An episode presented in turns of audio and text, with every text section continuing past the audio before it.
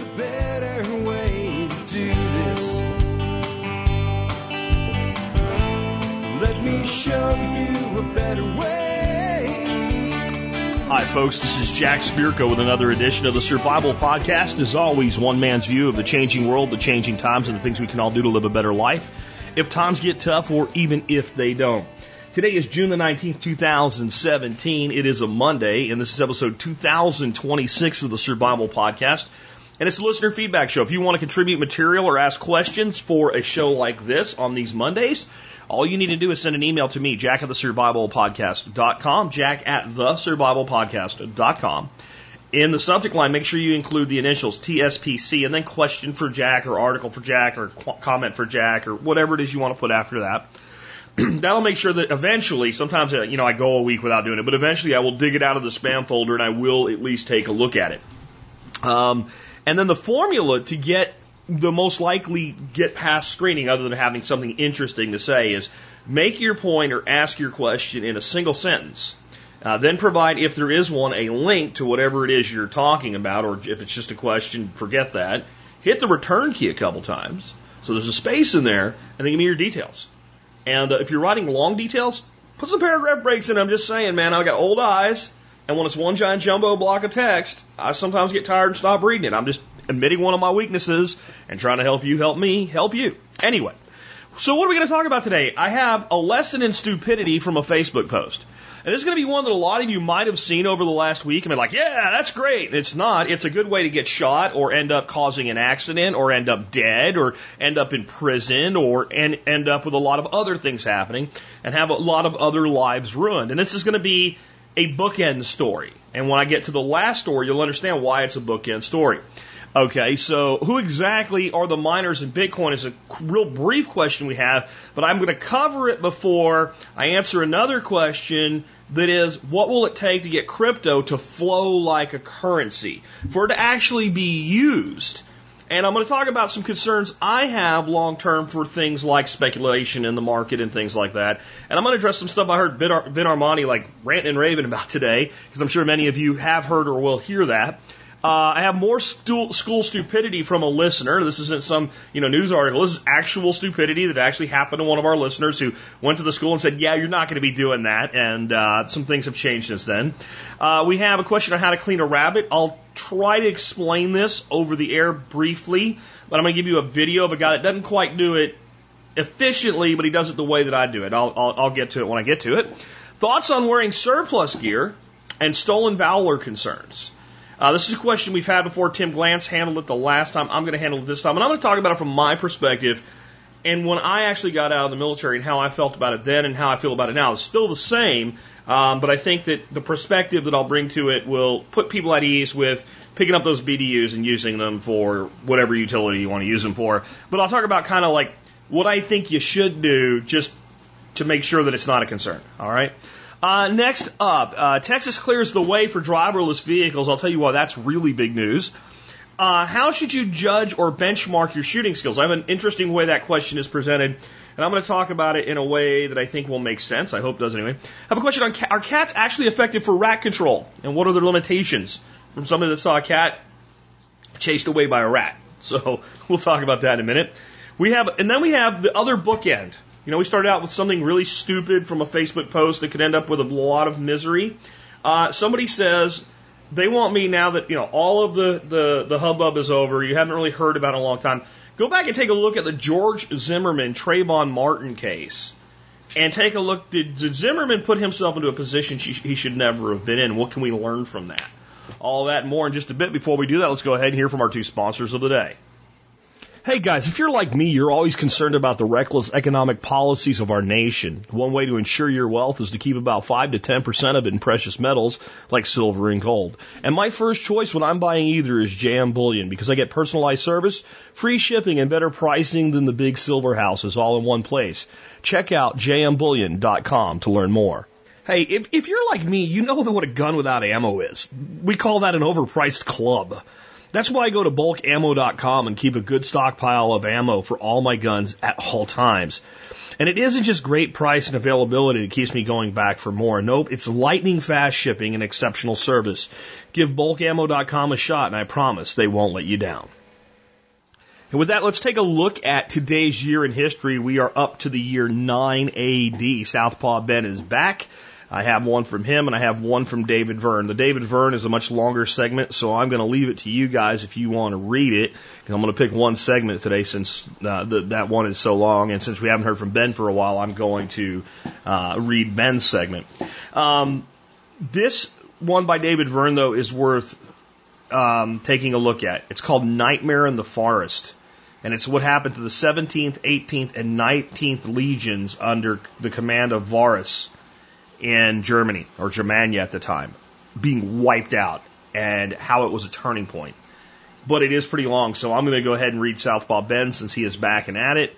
We have Make China Great Again, aka the Xin Dynasty and the rule of Wang Mang. In 9 AD, Wang Mang usurped the throne after years of developing a personality cult around himself he did this by having a false prophet write a divine decree pretending to be from the Emperor Gaozu and founder of the Han Dynasty, proclaiming him as emperor, which he dutifully, dutifully accepted. He then decided to enact reforms to return China to its golden age of the early Zhou Dynasty, the dynasty prior to current, the currently interrupted Han Dynasty. This year, he started making this. He started this by making all land proper property of the empire and split up the land if a family had less than eight people and had more than about 150 acres of land. All excess was distributed to neighbors, fellow clan members, or other members of the same village. Okay. Um, my take by Southpaw Ben. While Wang Mang had been a great scholar and politician, when it came to ruling, he was incompetent, surprisingly naive for such a successful politician. It appears that he managed to rise past his level of competence when he took power.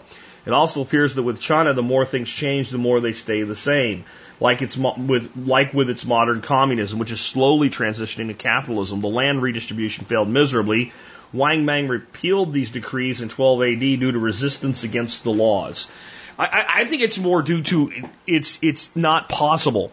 It's not possible this is the lesson here, and this is when whenever you're you're having discussions with somebody uh, that's expo- espousing the, the the, the benefits of socialism, how I think it's best to explain it. Once you get them to a point where they're willing to listen, until they're willing to listen, you, you might as well not bother. So you can start out by talking about the things you want are the same things that they want, like people to be happy and healthy and have good things in their life and have freedom and all of those things. Those are universally human.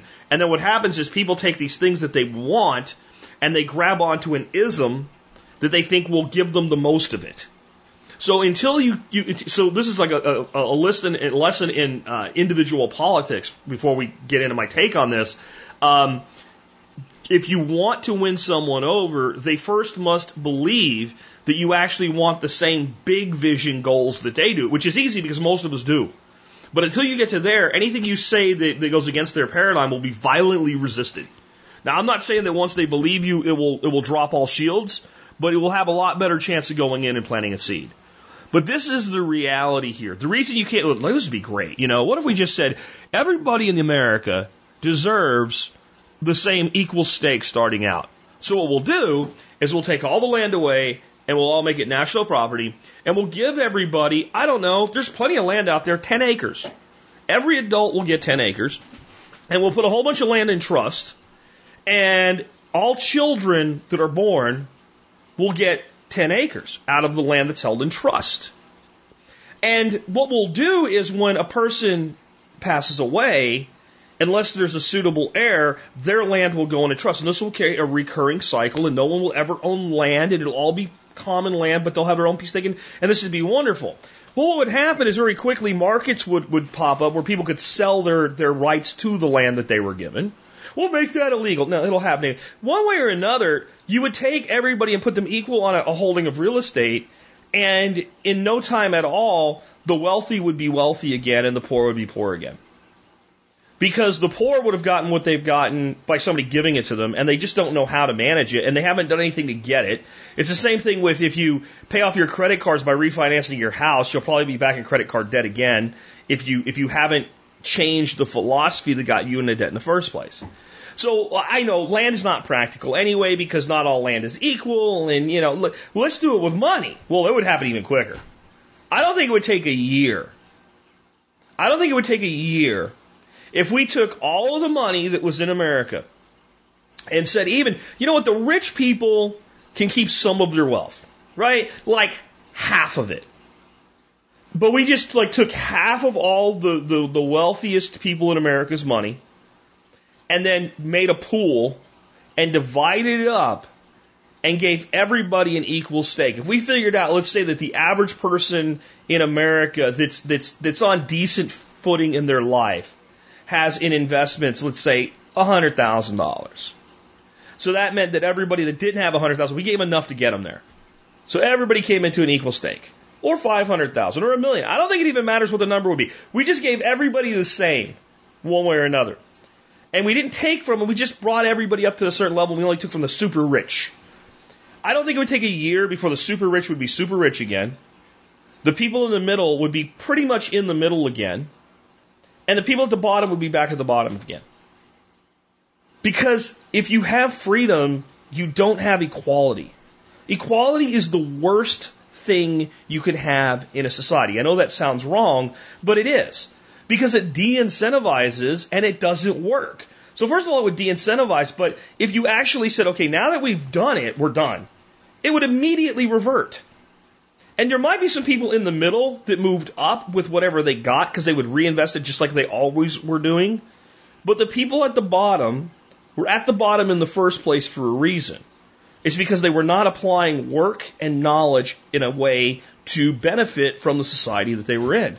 And you just can't give those people money or land or anything and expect that they will. It just can't happen. So the next time around, we'll probably do it with something that um, be a little bit different, like universal basic income. That way they get their little stipend every month. And I'm not advocating, I'm telling you that's probably what they're going to do this time around. And socialism to, to, to, to capitalism is a cycle, like any other cycle. Keep that in mind because we'll be talking about lots of cycles today and not the kind that you ride. Well, I guess, I guess you can ride these cycles, but in a different way. And folks, I'd like to remind you if you enjoy this show and you want to support us and make sure that we're able to continue to always bring this show to you uh, five days a week, Monday through Friday, and cover these great topics, consider joining the Member Support Brigade. To do that, just go to the survivalpodcast.com and click on members to learn more. You'll get discounts to a lot of really great companies. You'll be helping to support our show with a product that will pay for itself. Many of our members tell us that their membership pays for itself three or four times over every year. And if you're military, law enforcement, Peace Corps, or a first responder, you do qualify for a discount. Just email me at jack at the survivalpodcast.com with TSPC service discount in the subject line. Tell me about your service in one or two sentences, and I will get back to you with a discount code. Everybody else, just go to the survivalpodcast.com and click on members to learn more and sign up. Okay, so my lead story today, remember, this is a bookend to kind of frame the show so that when we conclude with my analysis of the Trayvon Martin George Zimmerman case, we have a frame of reference to come back to instead of just judging it on was the guy guilty or innocent of murder. Okay? And I'm not going to tell you what I think until we get to that segment. Just just want to frame it for you. So what this is, and I saw this going around this this last week, and it's it's been around a lot. It's it's had seven million views now or something like that. It was originally posted by a Facebook uh, page called Real Outlaw Trucking, and it's it's a it's a road rage incident where there's a guy he's driving, and there's a guy in front of him that's been some some kind of an asshole jackass. And the guy does the whole thing where he gets in front of the guy and he slams on the brakes so the guy almost rear ends him and then he takes off again. Well, when he takes off again, two big rigs, I mean big 18 wheelers come, one heads him off and the other one boxes him in. And uh, the truckers then get out of their trucks, and the one trucker pretty much bitch slaps the driver, who ends up finally walking away and going on the other side of the median. And then who a guy that looks like the one that was being harassed by the asshole in the first place, he gets out. He's even telling the truckers, like, dude, this is not what you need. You, you can't hear any words in this, but you can tell it's what he's saying, like, let him go. So the two truckers get back in their truck, and the guy gets back in his car, and the the guy that was being harassed gets back in his car and it ends. And it was posted by somebody on my page that said, "This is what we should all be doing, basically." Um, here was my response to it, and I'm going to uh, I'm going to censor the F word by saying F. Okay, all right. This is effing stupid. Had the asshole shot the truckers, likely he would have gotten away with it, and either way, the so called good guys are dead and lives are ruined. Even the other driver that was dealing with Mr. Asshole ends up telling the truckers to back off.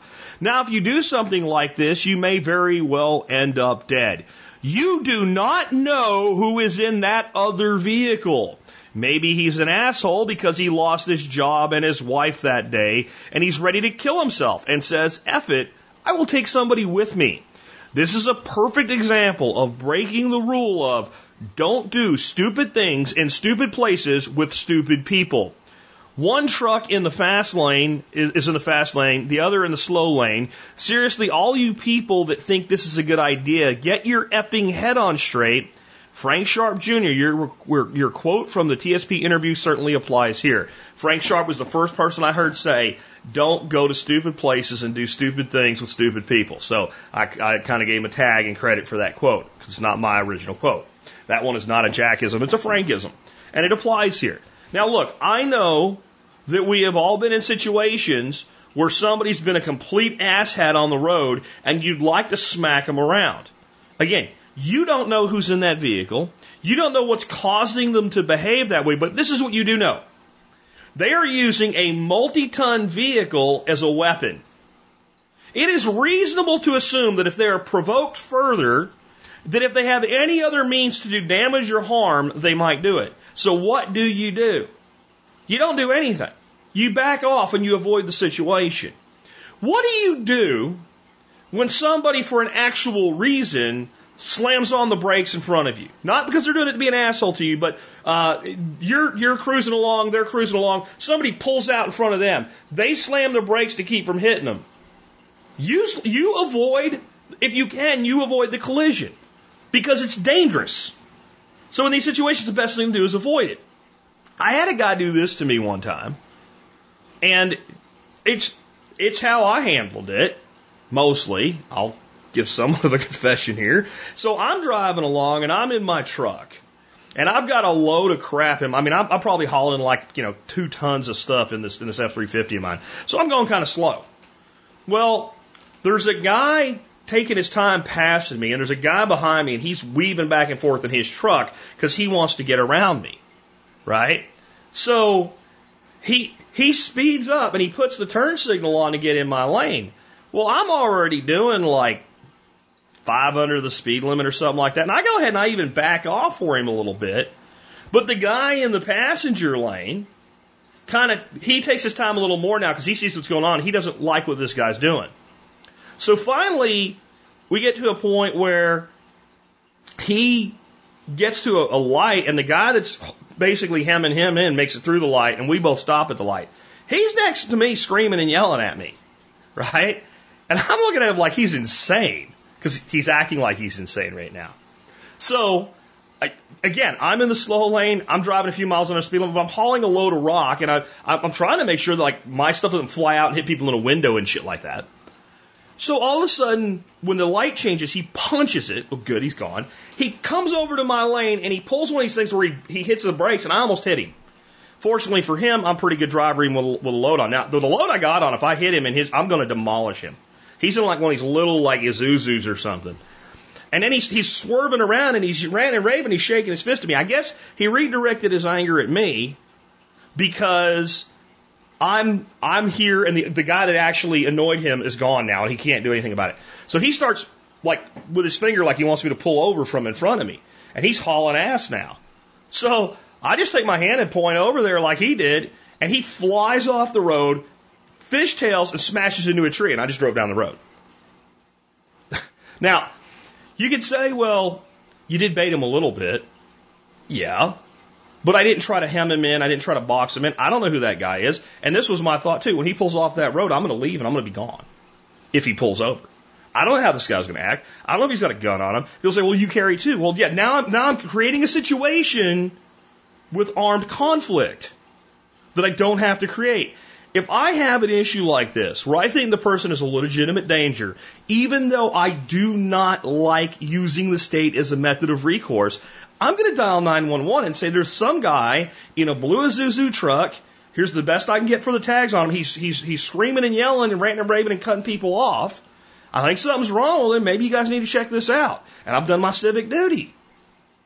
I'm not going to engage with that person. I'm, I don't have any legal right to engage with that person.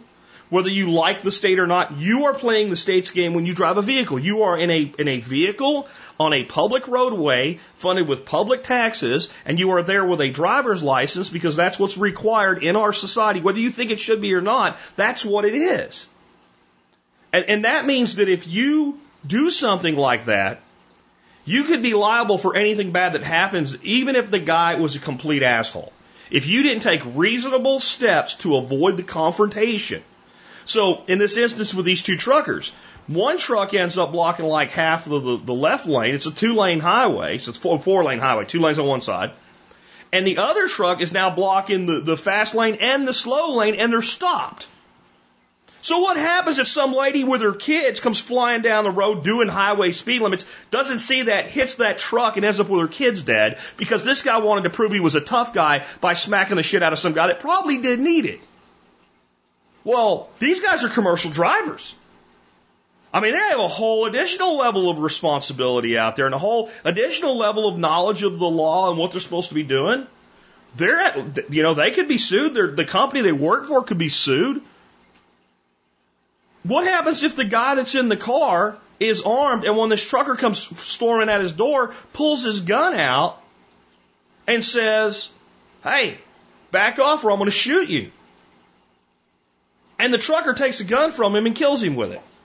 Do you think the trucker's completely in the clear? Do you think there's not going to be a trial even if he ends up being found not guilty? Do you think this is not going to ruin his life? I just, that's what we're going to start off with today. I want to like prime the, the mental, you know, pump in your head and get you thinking beyond the visceral initial response to situations like this. Because there's been certainly situations where I wanted to smack somebody. I'll tell you another story now where I had no desire to smack somebody, and I thought it was funny, but I thought it was funny because it was a woman. If it was a guy, I might have been totally different in the way I reacted. I pull into Starbucks, and uh, this is like two days before I'm going to take off for my Christmas break. This is back in like, oh, 2007, probably the year before I started the podcast. Well, I just pull into this, park, and there's like tons of parking available. Like there's tons of space. And I pull into this parking spot because it's the easiest one to pull into. And there's a lady that just as I pull into my spot, she pulls in to the opposite. So they're like your, your bumper to bumper, front bumper to bumper. And she starts screaming and she's in like some little puddle jumper car and she's screaming and she's ranting and waving. She's throwing her arms all over the place. So much so that her car's moving. And she's not a big gal. I'm just saying like she's so animated. She's moving this little Nissan Pulsar whatever the hell it was. And I get out of the car and she's got her window down now. She's, she's on the phone with like it with her left hand or right hand. And then she's screaming and pointing at me with her left hand out the window while she's on the phone with somebody who's probably thinking, what's wrong with this person? So what the hell is wrong with you? She goes, I was pulling in, you MFer. And I'm like, oh, so I, okay. And I'm like, what do I say here? And I'm almost going to say like, hey, you're really stupid or whatever. And I said, hey, you know what? You have a Merry Christmas. And I turned around and walked inside. Now, she was completely unreasonable, but did it warrant violence? Did it warrant violence? And the answer is no. And somebody said, well, it's a woman, so a man doesn't hit a woman. I agree. But I'll put it to you this way. If you're a woman and you're trying to kill me with a knife, I will shoot your ass or I will break your neck. Because the situation warrants violence. So if the situation didn't warrant violence when it was a woman, the situation doesn't warrant violence when it's a man. And the key is, what situation are you putting yourself into? And what misery can that cause you, your family, the families of others? Once you start down a road with a certain consequence, there's chain reactions of consequence. One more quick story. Some kids in Allentown, Pennsylvania went up on an overpass from I 22 and they were throwing snowballs off of the overpass at the cars. They ended up throwing a, a, a packed piece of snow that was basically an ice ball about the size of a bowling ball off of the, the overpass. It went through the window of a minivan, hitting a woman in the passenger seat, killing her instantly while she was sitting next to her husband and her two children were in the back seat. Because somebody made a decision without thinking of potential consequences. Keep that in mind. This is the survival podcast, not to go out and kick other people's asses content, uh, podcast. You, violence needs to be reserved for when it's necessary to respond to other violence because you never know what's going to happen. So let's go on to a different thing. I've, I've done a lot on crypto lately, and I'm going to have a segment here that's really combining two things, and that's all of the crypto we're going to talk about today because I don't want this to become the CryptoCast. This first one, I, I want to just cover this real quick because I think it'll be useful in the, the, the, the, the larger discussion we're going to have here about cryptocurrency for our Monday show. Um, this was a comment that came out on the blog. It says, who exactly are the miners within the crypto world and who appoints them and who is their boss? For example, let's say little Johnny wants to become a crypto miner. Who does Johnny send a CV to? When I read that, it made me think of a, a Geico commercial. And there's like these two old ladies. And the one old lady has like pictures of all her friends on the wall of her house. If you've seen this commercial, you know where it's going. If you haven't, you probably still know where it's going. And she says it's her wall, and she means it like her Facebook wall, and she has all her friends. And one of her other old lady friends is in the house with her, and she has her picture up on the wall. She says, I've added you to my friend wall. And the, the lady that she's talking to says, That's not how this works. That's not how any of this works. And the other old lady grabs the picture of her off the wall and goes, I'm unfriending you, right? That's not how this works. That's not how this works. There is no bosses. There's no one that you apply to become a cryptocurrency miner with, especially if we're talking Bitcoin. It's open source. It's it's it's gone from being something that anybody can do with with you know not the most advanced computers to as time has gone on, it's become more and more difficult, requiring more and more expensive equipment and requiring more and more technical knowledge and hardware and expense to mine it any way that's effective. And I think we should understand how mining what mining works. There's mining Bitcoin, which is basically looking for blocks and getting new coins. And then there's mining Bitcoin that is really, and it's almost all of it is going this way now, uh, verifying transactions. So when I send a transaction to someone else, it creates basically a problem that's on the network. And all the miners are competing to find and solve problems with math. That's, that's what it is. That's all that it really is. And it's, I won't get into the technical aspects. It's done in a way where you can't cheat. It can't be counterfeited. It's all immutable. You can find it. You can go back and check and see what happened, etc. And if you happen to do the verification of my transaction that I sent to Mike, let's say, then there's a small fee that you get for doing that. And that's really more what miners are making their money on today than just go out and finding new raw blocks because there's less Bitcoin every year to find. There will only ever be 23 million Bitcoins, not 23 million in one, and it's going to take like 160 years to get to the last one. And there's still something for the miners to do because they verify the transactions. Anybody can do this. And there are, there are other, you know, alternative currencies that work like this. And there's other alternative currencies that are simply issued. Okay. The, the company that's behind it doing, let's say the ICO or initial coin offering simply says we're going to make 2 billion of these things and we're going to put 1.5 billion out for sale. And then we're going to use the money to develop the project, like selling stock, but without all the hassles of doing a stock IPO. And then the question becomes, well, let's hold up to what the question becomes. Okay.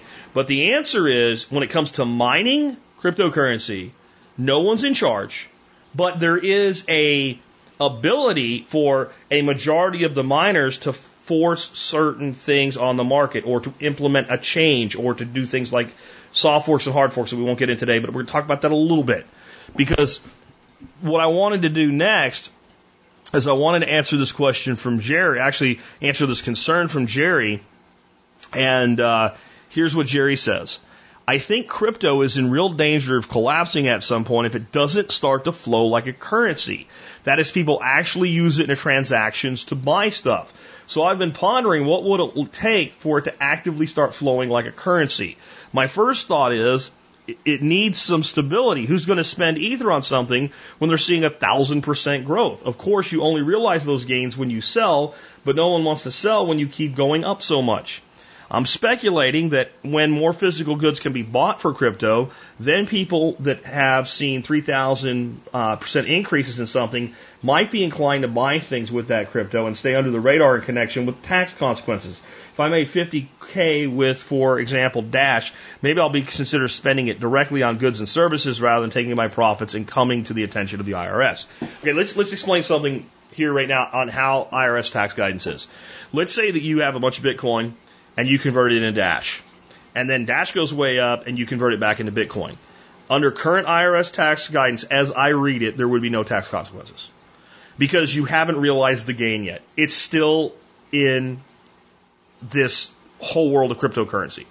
But let's say that you, you, you bought a Bitcoin uh, when Bitcoin was 10 bucks a Bitcoin.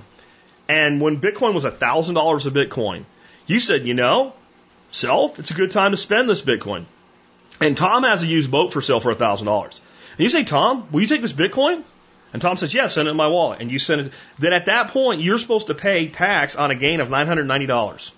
Now, how exactly that could be tracked, how, you know, so can they enforce that, I guess is the question. And the answer is, depending on how, where, what, why, and with whom, probably not.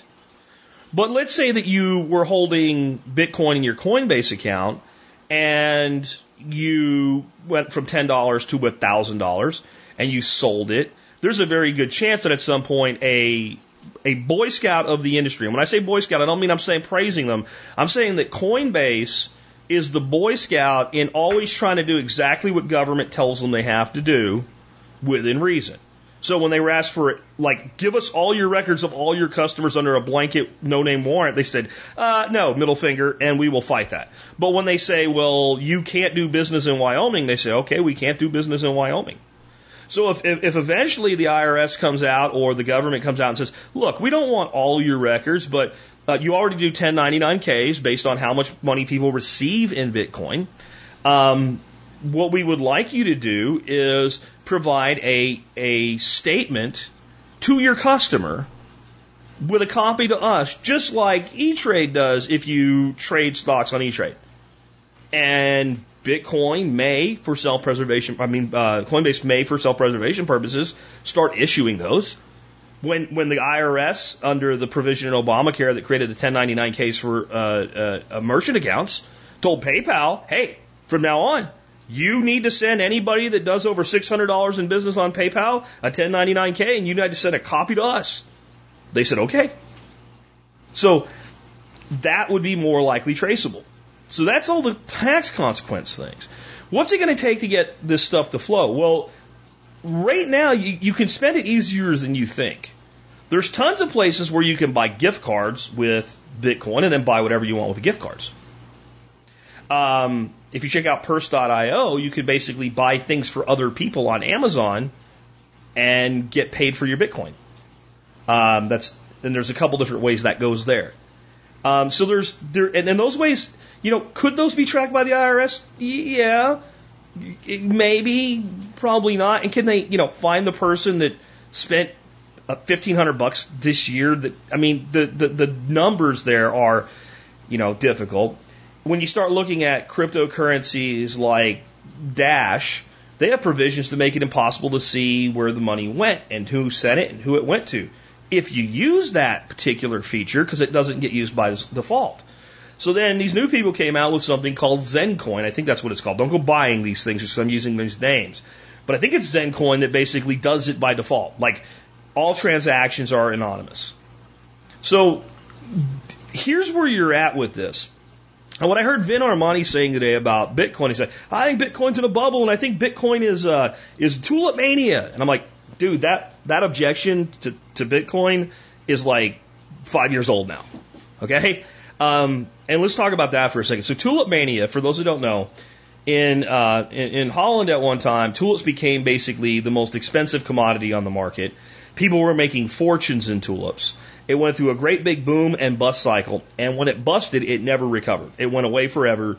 And this is the biggest reason that comparing Tulip Mania to Bitcoin, not boom and bust, because you certainly have boom and bust, but Tulip Mania to Bitcoin, does it make sense? If I have a tulip bulb, I can make shitloads more tulip bulbs. If you plant them and they grow, they reproduce by division. There's a limit to the value that you can have in any of these things because once you have one, you can make more. You don't even have to know what you're doing to make more. It's not like mining Bitcoin, for God's sakes. You don't have to have a computer. You have to have dirt and, and, and, and bulbs and water, and you could make more tulips.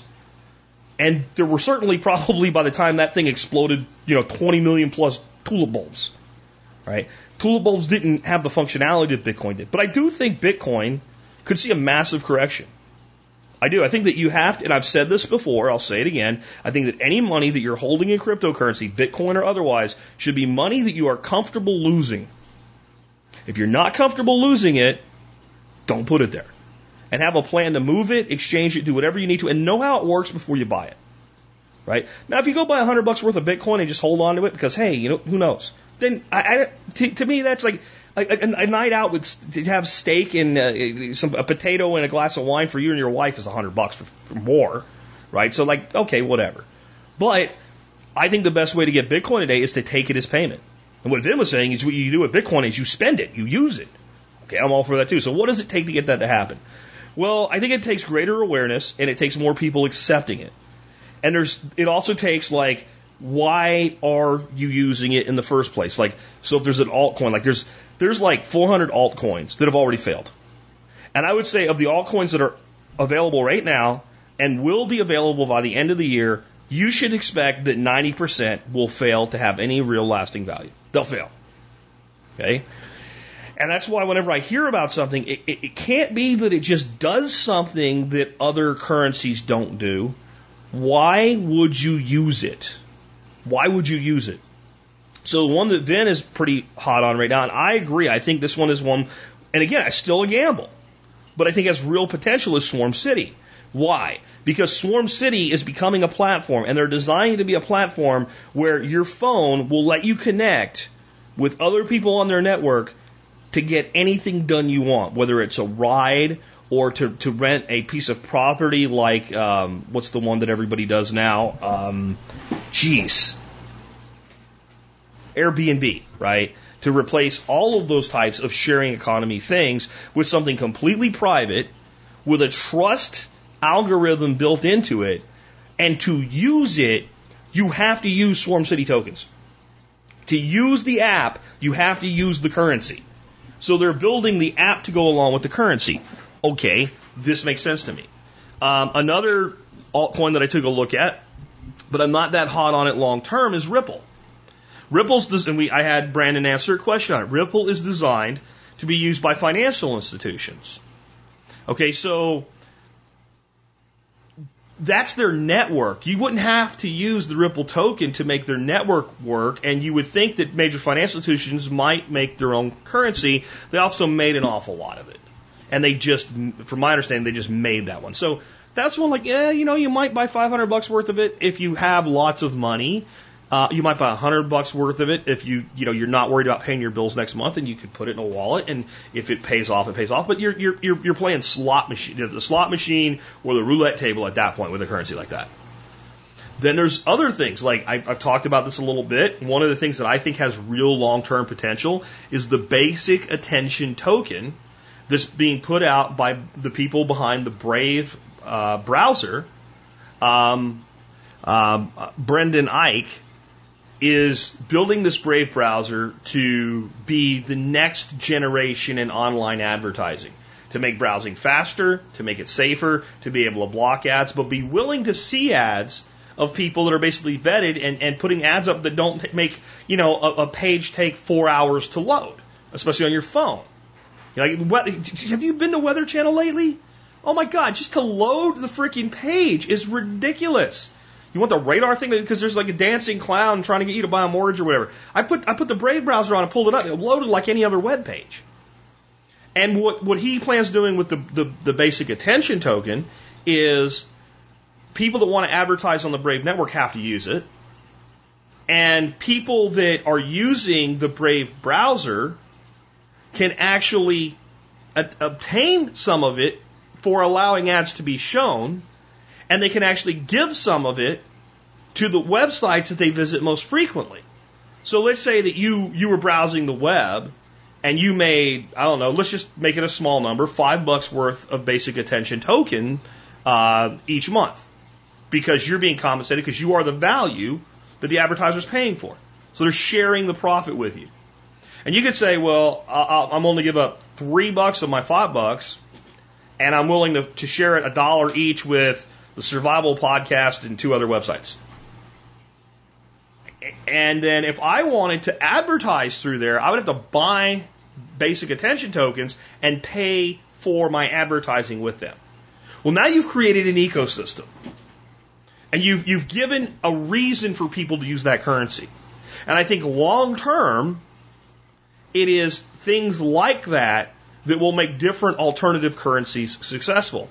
Because right now what we are in is a is a features race. Everybody has the next great thing. Well, I fixed all these problems with this other currency. Well, is anybody using that one? Why I think Bitcoin has the longevity though, and I could be again, I could be wrong, is deflationary model, hard limit on the total capacity, total number, quantity of coins ever, first mover advantage, and has already withstood everything that could be thrown at it.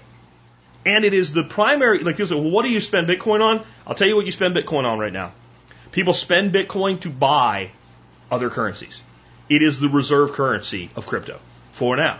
Could it lose its reserve status? Yep, sure could. Is, do I think that's likely? I don't really know. I'll tell you this, and this is why I covered the miner thing uh, before I, I covered this. There's a what they're calling a user activated soft fork coming on the 1st of August. Bitcoin has a problem. I'm not going to get into the technicals. Just say Bitcoin has a problem.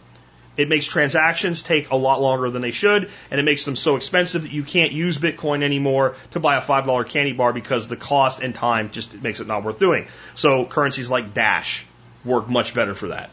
So this, what it will do is it will activate something called segregated witness and it will fix the issue at least for a time. But there's a big question. Will enough miners do it for it to be adopted? Or will some of the miners get pissed off and create a hard fork, which will basically separate the network into two networks? Will they go along with it? And it looks like they will, and it looks like enough of them will. But there's a power struggle there. So what does that mean? That means that you could see massive correction of Bitcoin leading up to it, and it could be a huge buy opportunity.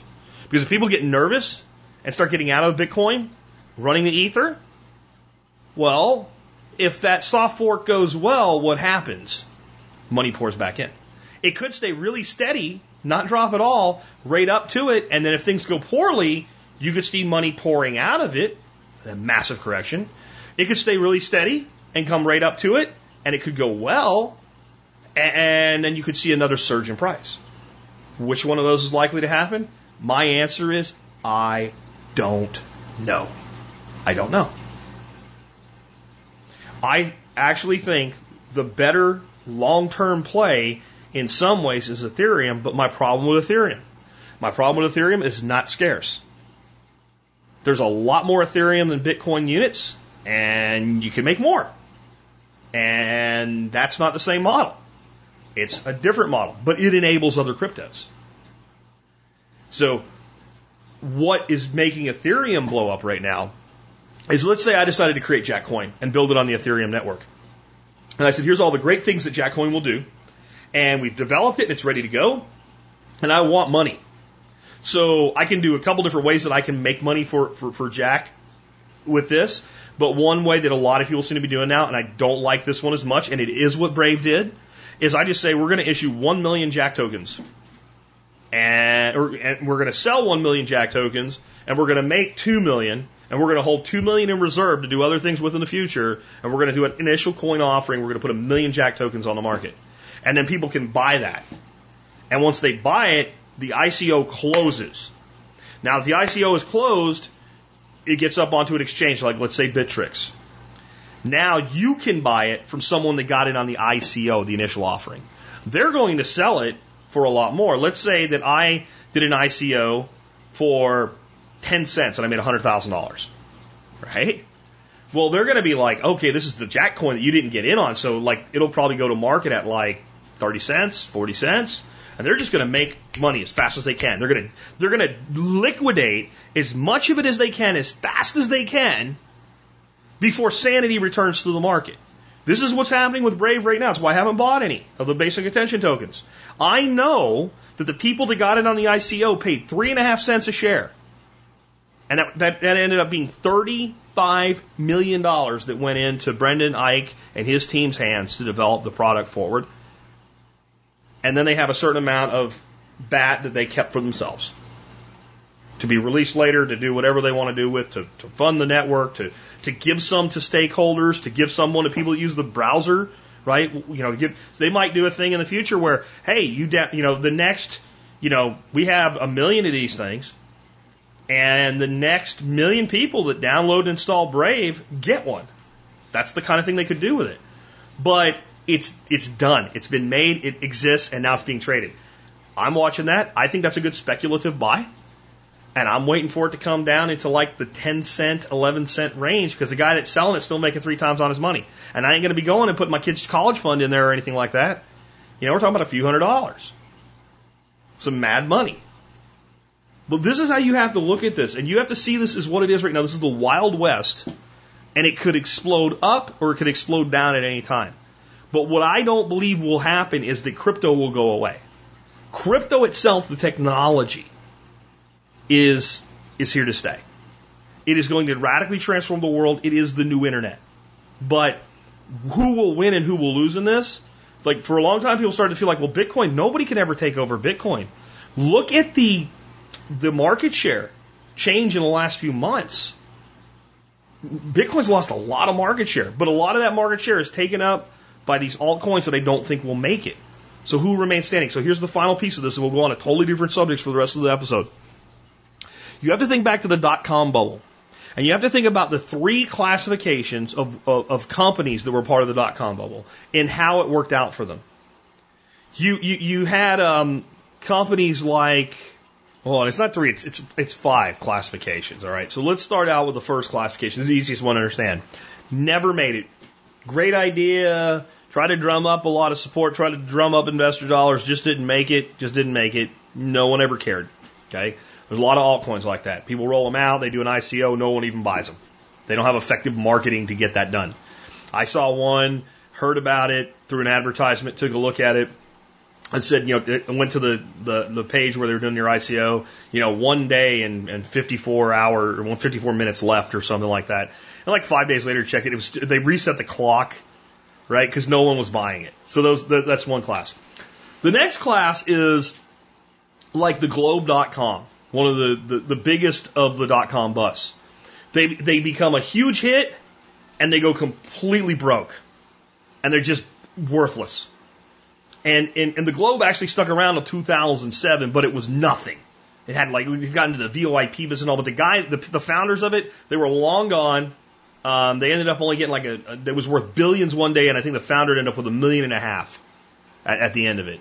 And all of the, the, the stockholders ended up just beat to shit. Right, so that's the other class. Becomes a success and it fails miserably. The third class I would call is the, the broadcast.com class. The broadcast.com class is the company that became incredibly successful, is absorbed into another entity, and just kind of fades into the darkness. No one ever sees it again, and no one really understands what happened. So and this will be my example of the fourth type with, uh, with, with Yahoo in a second. But Yahoo bought broadcast for $4 billion or something like that. Some crazy amount of money. And um, including a bunch of Yahoo stock was part of the deal. Mark Cuban, of course, sold broadcast.com. And when Yahoo stock like went way, way up right after the deal, he took his stock and he sold that shit and he left to go do other Mark Cuban things. And all of the, the, the core group that he built broadcast with all made lots of money. I have a friend that's still a friend to this day named Patrick Seaman, who was one of part of my customer base at broadcast, so I know this. And he walked away with $28 million after being there three years. Not bad. Not bad, okay? Um, so what happened to broadcast? Yahoo didn't know what they bought, and they just kind of let it fade into nothingness. And it just became part of Yahoo. And now, if you go to broadcast.com, it just redirects to Yahoo. It's just gone. It's gone. But it was successful. And it actually was successful. It wasn't just the trade.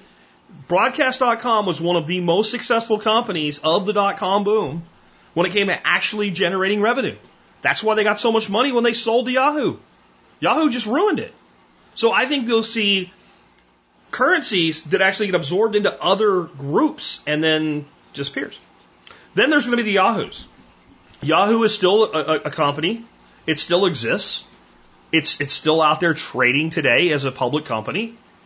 It profited from the boom. It survived the bust.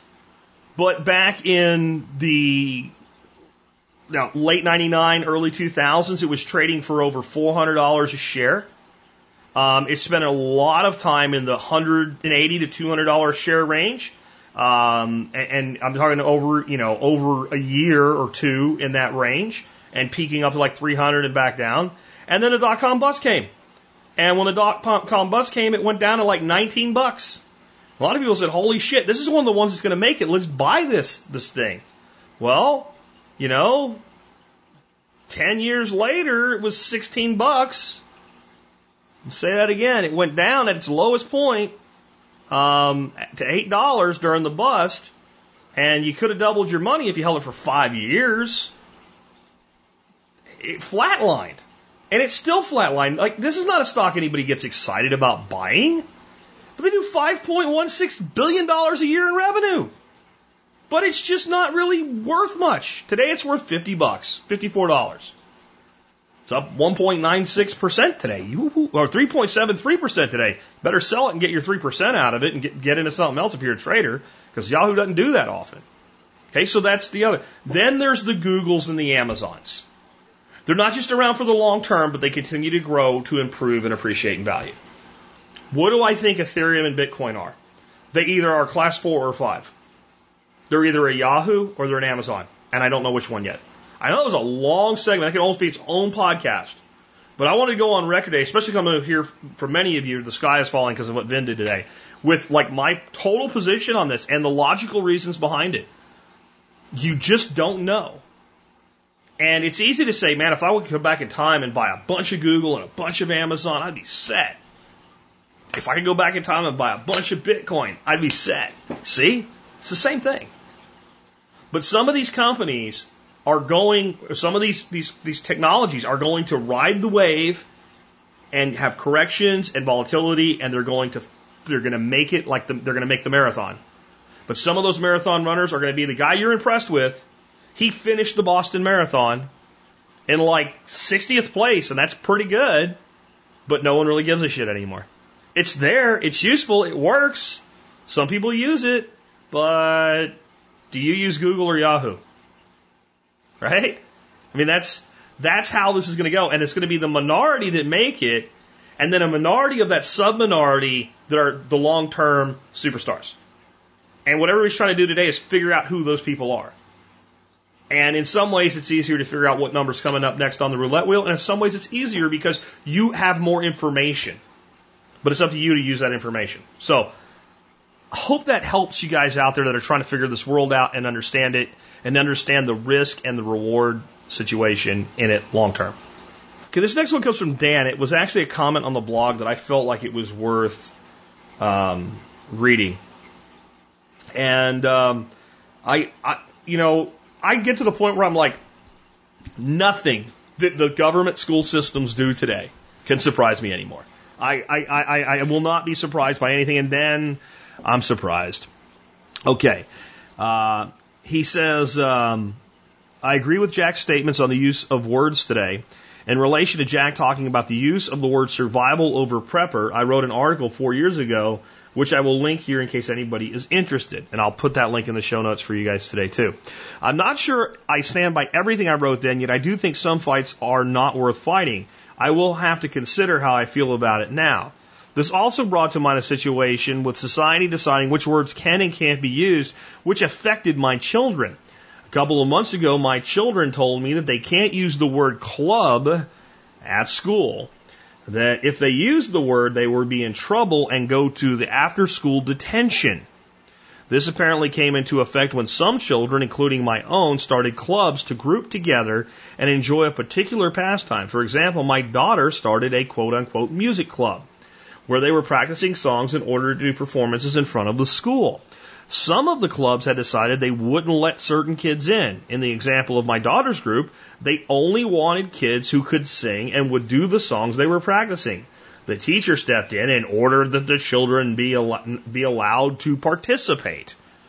When kids complained that they were still refused entry into these clubs, the teacher stepped in and decided to ban the groups. They also banned kids from discussing the groups and the word club. My children were told that club is a bad word and they can't use it.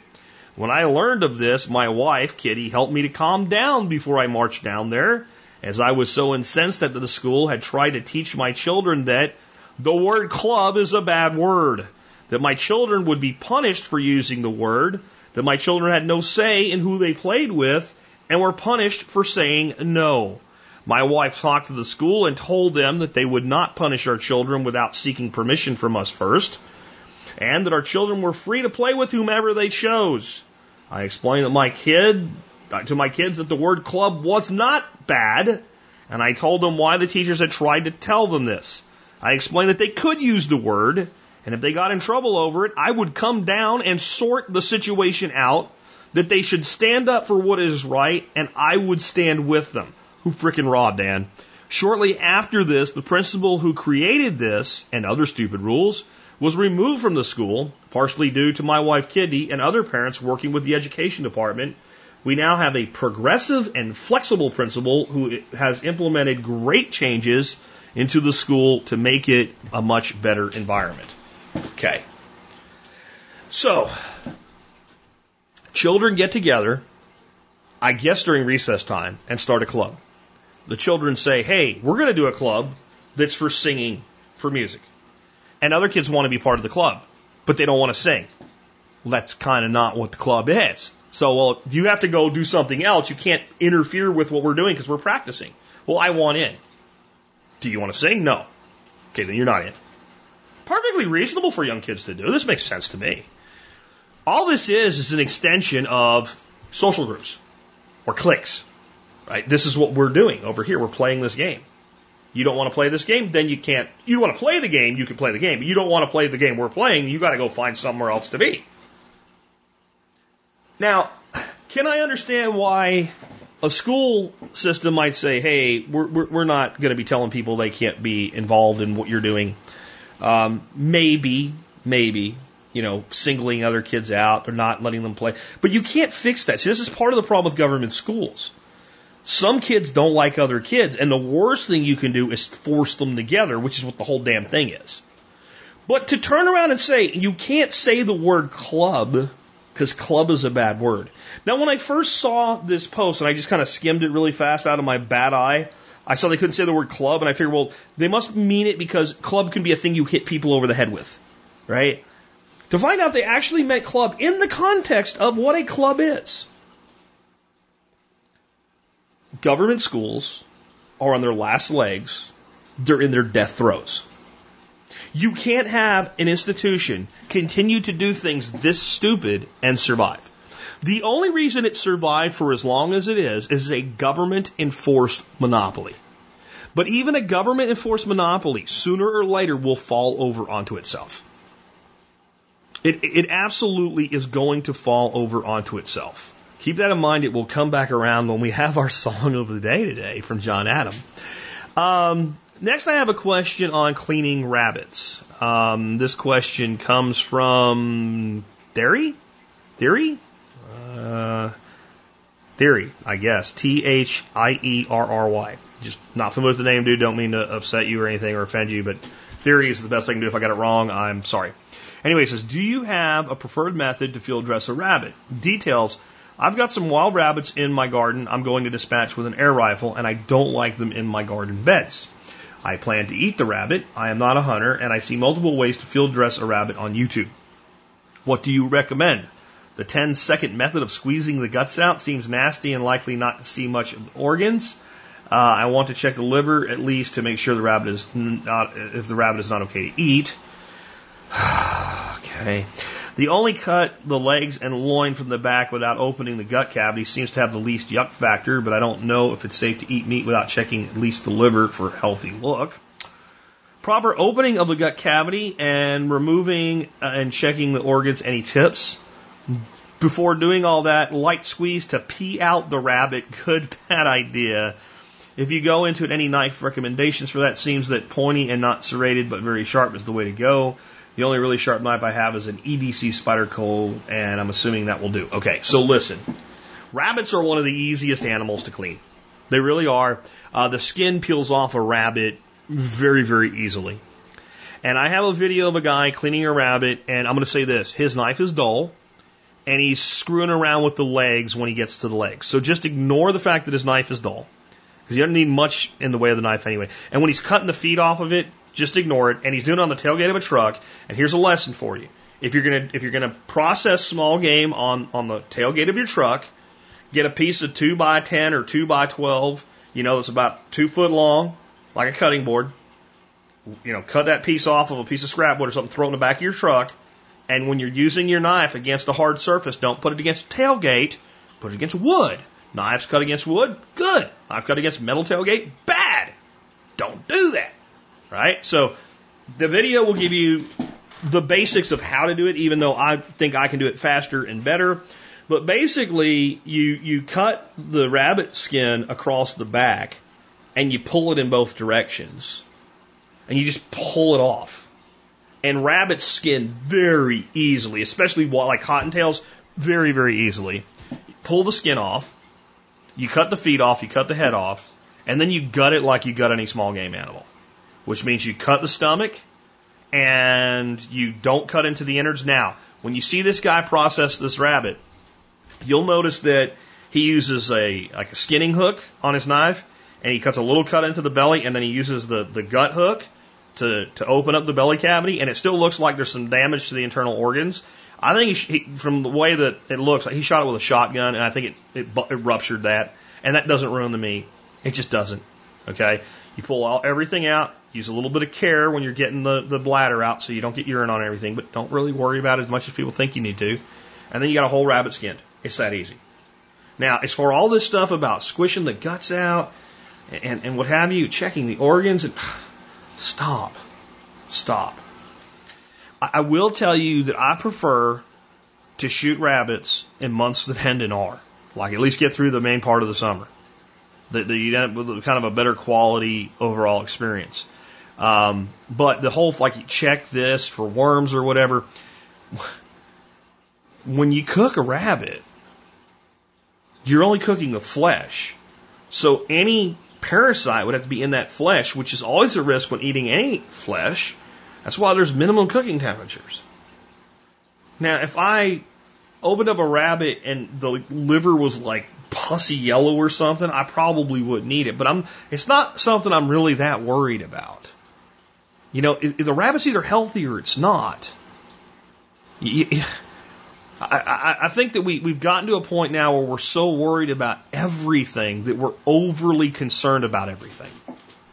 And I, I'll tell you the one change to this method of cleaning rabbits that I used to do as a kid is when we used to be out hunting and we'd shoot some rabbits, and you, we usually were out for like pheasants and the opportunity to take a rabbit popped up. You're going to be out all day long in the field, and it's still somewhat warm that time of year. It's it's, it's early to mid fall. So even in Pennsylvania, you took days to get up in the 80s and stuff like that. What we would usually do when we shot a rabbit, we would open up the, the gut cavity and we would gut it. And the way we would do that is we just slit the stomach without going into the um, into the uh, into the. You obviously don't want to cut into the intestines or whatever, and uh, basically take the knife blade up and crack the sternum and open the whole sternum up so you got the whole body cavity open. And we pick it up by the front feet and the back feet with the belly facing away from you and just do like a sling motion, like you were going to throw it, like, like you're going to bum rush throw somebody and just boom, and all the guts just flew out of it. Then you grab the last little bit of out. Now you can throw it in your game bag and it wasn't sitting there with the guts in it you know, swelling up and, and what have you all day, so that it was it was still good by the time you got home. We still skinned it the same way. You just grab the honestly, cottontails usually don't even need a knife to do the skinning part. You can grab the skin all, above the spine and just kind of make a little like a little patch with it and just pull, and it'll just pull off. It, they're the, one of the easiest animals in the world to skin. Now I've never skinned a domestic rabbit. So I don't know if they're tougher to skin than wild rabbits or not, but I mean, I can process a cottontail with, without a knife. It's just easier to do the gutting part with a knife. So again, I'm going to put the video of this guy processing the rabbit, and the basic method is what I do. But when you see him like cracking the, the bones on the feet, and it, guys, you just find the joint and, and, and go right through the joint, or get a pair of diagonal cutting pliers and, and cut them off. Don't be sitting there hitting it with the back of your knife. I mean, just it, it, it was like I found the guy doing. I finally found somebody doing it the way I do it, and I got to he got to that. I'm like, come on, really? Um, and he's got a you can tell he's got a dull knife when he's doing some other things with it. But that's that's my method. I, I don't know what you call it, but I skin squirrels the same way. I pull the skin up on the back and I cut a slit in it. Take my fingers in and I pull. A squirrel's a little tougher to skin, but once you get it going, you stand on the on the front or the head and you grab the back and you pull it right off and then you flip it around and you grab the other side and you pull it right up to the head. You cut the head off.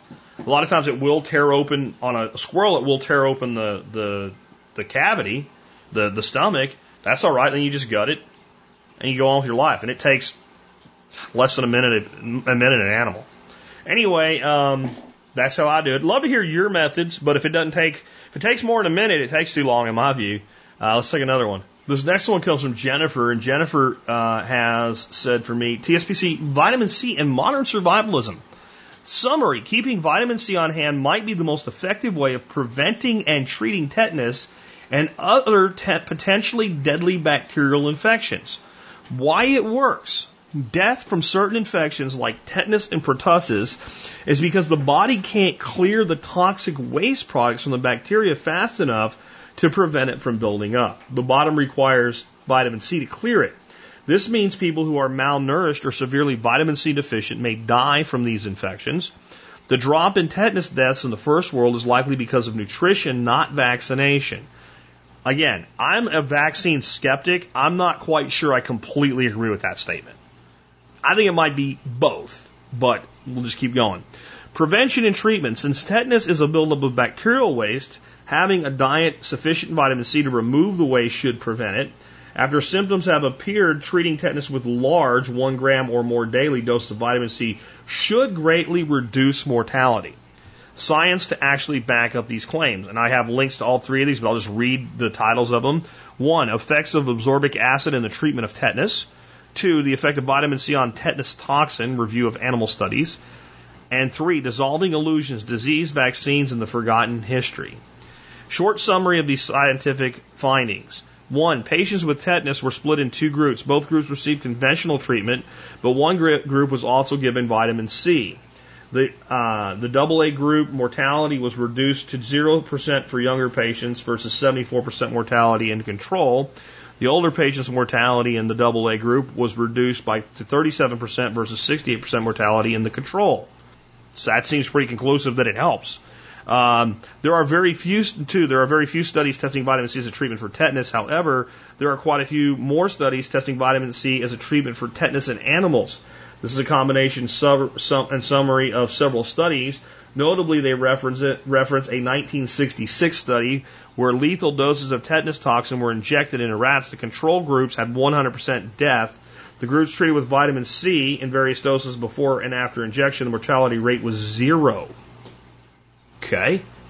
In the chapters Starvation, Scurvy, and Vitamin C, the author outlines how historical occurrences of tetanus are linked with poor nutrition. She then references studies uh, and known biological mechanisms to support her claim that tetanus, like scurvy, is the inevitable outcome of severe vitamin C deficiency. That may be true. Uh, uh, here's my thing with that. That may ha- that may be true or may have truth to it. And the reason I say that is tetanus is a very common bacteria. It's a very common bacteria. And that's why it was so lethal at one time, because it was pretty easy to get a, d- a deep enough wound to get infected with it. Um, a lot of people get a lot of wounds now and don't have their tetanus boosters, and they don't get tetanus. So Um, I don't know. Note to Jack, this is again from Jennifer. I feel very strongly about this issue, so I apologize if the email is too long. I hope I provided enough evidence to support my claims. Vitamin C as a treatment for tetanus and even whooping cough is so effective and so easy to obtain. I would shout it from the rooftops if I thought people would listen. I firmly believe that spreading this knowledge will save lives. Perhaps you can consider mentioning this on the air. Thanks, Jen. Well, Jen, definitely, I've just done so for you. I mean, I'll, I'll, say I think that vitamin C is probably one of the best, least expensive preps that you can have, and taking um, significant amounts of it daily, I think, is actually beneficial in, a, in many ways. Now, I'm not a doctor. I don't even play one on TV, and I can't give medical advice, and nothing I say should be construed as medical advice. But I think it, it really would, would behoove a lot of people to look into the work of Dr. Linus Pauling. Um, with vitamin C in, in many different research capacities, including treating heroin addiction, uh, with greater success rates than is currently enjoyed with methadone, um, and treating things like arterial sclerosis as well. And um, there's a lot to this. Um, I I don't know that I completely agree with Jen's assertion that you know tetanus vaccines did nothing, and, and vitamin C is why all of a sudden people aren't dying from tetanus anymore. I think that there's uh, there's probably some truth to both sides of that. I do believe the tetanus vaccine is one of those vaccines that is reliable from a standpoint of doing what they say that it does. And I think that you can you can look conclusively to when it was introduced and not just the correlation, because correlation is not always causation, but in, in certain places where it was introduced, where there wasn't this big immediate rise in nutrition, that the rise in nutrition came after the drop in tetanus. And that, that's the research that I've done. It doesn't mean that there's no truth to it. It doesn't mean that it, it can't help. And from a standpoint of being prepared, you know, for long-term grid down and what have you, vitamin C is something you should have anyway. And, and it's something that I believe is is one of the things that is a gift of nature that when taken in uh, you know reasonable quantities does a lot to help people stay healthier and fight diseases and infections when they get them. And some people will call me a quack for that. And that's fine. You can. I don't really care. I think there's a lot of solid science. I have an article that I uh, linked to today called Drug Addiction is Easy to Cure by a guy named Dr. James Hauenstein. It was written all the way back in 2008, and the site looks like it's from 2008. Um, but it goes through a great deal of information on the use of um, vitamin C in dealing with drug abuse and drug overdose. Uh, and other things that are prevalent in the world that vitamin C works, and it's very well referenced. I think that's that's the important part of it. Anyway, uh, I'll have a link to that in the show notes, but definitely vitamin C in your preps, absolutely. Vitamin C in your day to day use, absolutely. Okay, so this next one says uh, from Ryan Jack, hey brother, longtime listener looking for your opinion. My father and father in law both served in the armed forces. I took a different path, but they recently convinced me uh, of the quality and value of good surplus gear, especially for hard use. I occasionally wear an article or two, usually a boonie hat, sometimes pants when it's rainy when working outdoors. I deeply respect military culture of veterans. I've got plenty in my life to be proud of without stealing somebody else's. So I really don't want anybody to get the wrong idea. Does that mean that I shouldn't wear any of this stuff out in public or at all? Should I change my pants and leave my hat at home when running to Lowe's for something I need in the middle of a project? I never thought much about it, but a few uh, vet podcast guys sounded like they're pretty sensitive to this sort of thing. So now I'm wondering, just trying to make sure I'm not doing it wrong. Thanks for all you do, Ryan. Okay.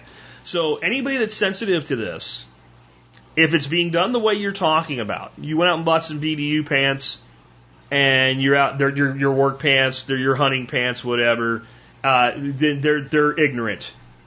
They're ignorant, and their opinion should not matter. I don't care if they were in the military. We have some of the best among us that serve in the military, and we have idiots. We have a we had a word in the army for the least desirable soldiers. We other soldiers referred to them as shitbags. Okay? So just because you are a veteran does not mean you're a great person. It doesn't mean you're a hero. It doesn't mean that you're amazing. It just means that you had that job. What you did with that job and how you served and the integrity you served with says a lot about you, but either you did or you didn't. And if you did, just because you did, it doesn't make you super special. Right? I say that as your fellow veteran, and I know there's some vets out there who I am not fit to wear their boots for what they've done and for what they've sacrificed and for what they gave. And there's others that are shitbags. So just because you're a vet does not mean that your opinion on this matters. It does tell you something about the context that it's coming from. So here's my context in this. When I got out of the Army in 1993, I brought all of my military clothing home with me except for like, I knew I would never use the dress uniform. And honestly, like, I joined at 17 and you grow from 17 to 21. I was in a little over three years, right? So you, you grow from 17 to 21. So my class A's, man, I managed to make that last year without up because I really needed a larger size. So I left all my class A gear at Fort Jackson where I out process for soldiers that lose their stuff in basic or whatever. Um, but all my BDUs and stuff like that, I took home my jungle boots, all that stuff. And um, what I did, even though I, as a veteran, you can wear the uniform if you want to. My view was I no longer represent my unit so the unit patch came off. I'm no longer out here as a member of the United States Army, so the, the, the tab that said United States Army came off. And I don't really need people knowing my name unless I want them to know my name, since I'm not in uniform as uniform, I'm just using this as old clothing now. So the name came off. And I think that's the first step, right? Like, remove the insignia. Like, don't be walking around with rank on. You know, and, and people would say, like, you have every right to do that. The, the Supreme Court of the United States of America says you're right. You can dress up like a full bird colonel if you want to, under free speech, but you can't put, you can't say that you're a colonel and use it to, to defraud somebody. That's where you get in legal problems. What we're talking about like what's right, what's decent here, right? So people work for those things. So I removed all rank and insignia, and whenever you buy gear like this, generally that's already been done. And then it's just old clothing. It's not some sacred cloth. And most of the stuff that's surplus, most of the stuff that's surplus, is stuff from the last generation that's now there's a new pattern, a new look, a new feel. And I've seen stuff on Stolen Valor on YouTube, and I've seen like people making compilations, and I've seen we're like, okay, that guy's a shitbag right? He, he really is trying to put himself off as a vet. And I saw one where there's a guy and he is out in front of a like supermarket and he's doing fundraising for wounded veterans. He was wearing camouflage pants, but he's wearing a t-shirt, camo pants. He doesn't look like he's trying to pretend to be a soldier and somebody gets in his face like, "Did you ever serve? Did you ever serve?" He's like, no, I didn't serve. That's not why I'm here. I'm here because I have friends coming home. I'm part of this organization. And a guy like this guy gets thrown in as stolen valor. He wasn't even wearing military pants. He was wearing like you know like like mossy oak or some shit. Like that's just the clothes he wears. And so I think there are people that have gotten hypersensitive to this now, and those people are idiots. You're not committing stolen valor by wearing military surplus clothing. That's why they sell it. Stolen valor is when you put on a uniform and you, you put on awards and badges and things that you didn't earn, and then you try to use that to gain personal gain. Or you fabricate military records even if you're not wearing a uniform, and you're you're straight up like some kind of charity, and you start saying shit like I won all these awards and you didn't. And I've seen things where this one guy that was in, I want to say he was in the Navy, he had all these awards. This was on like a dateline. And when he was checked out initially, they all checked out. But it still didn't make sense. And eventually he got big enough that some of the people that served with him were like, that's not right. And he was actually writing his own records and having them appended. That's stolen valor. Putting on, you know, shaving your head, putting on a full current issue BDUs with name tags on and shit, and hanging out in Starbucks that hopes somebody will buy you a free coffee, pretty wasteful of your time, but that, that would be wrong by the book. Because you're trying to use this against somebody.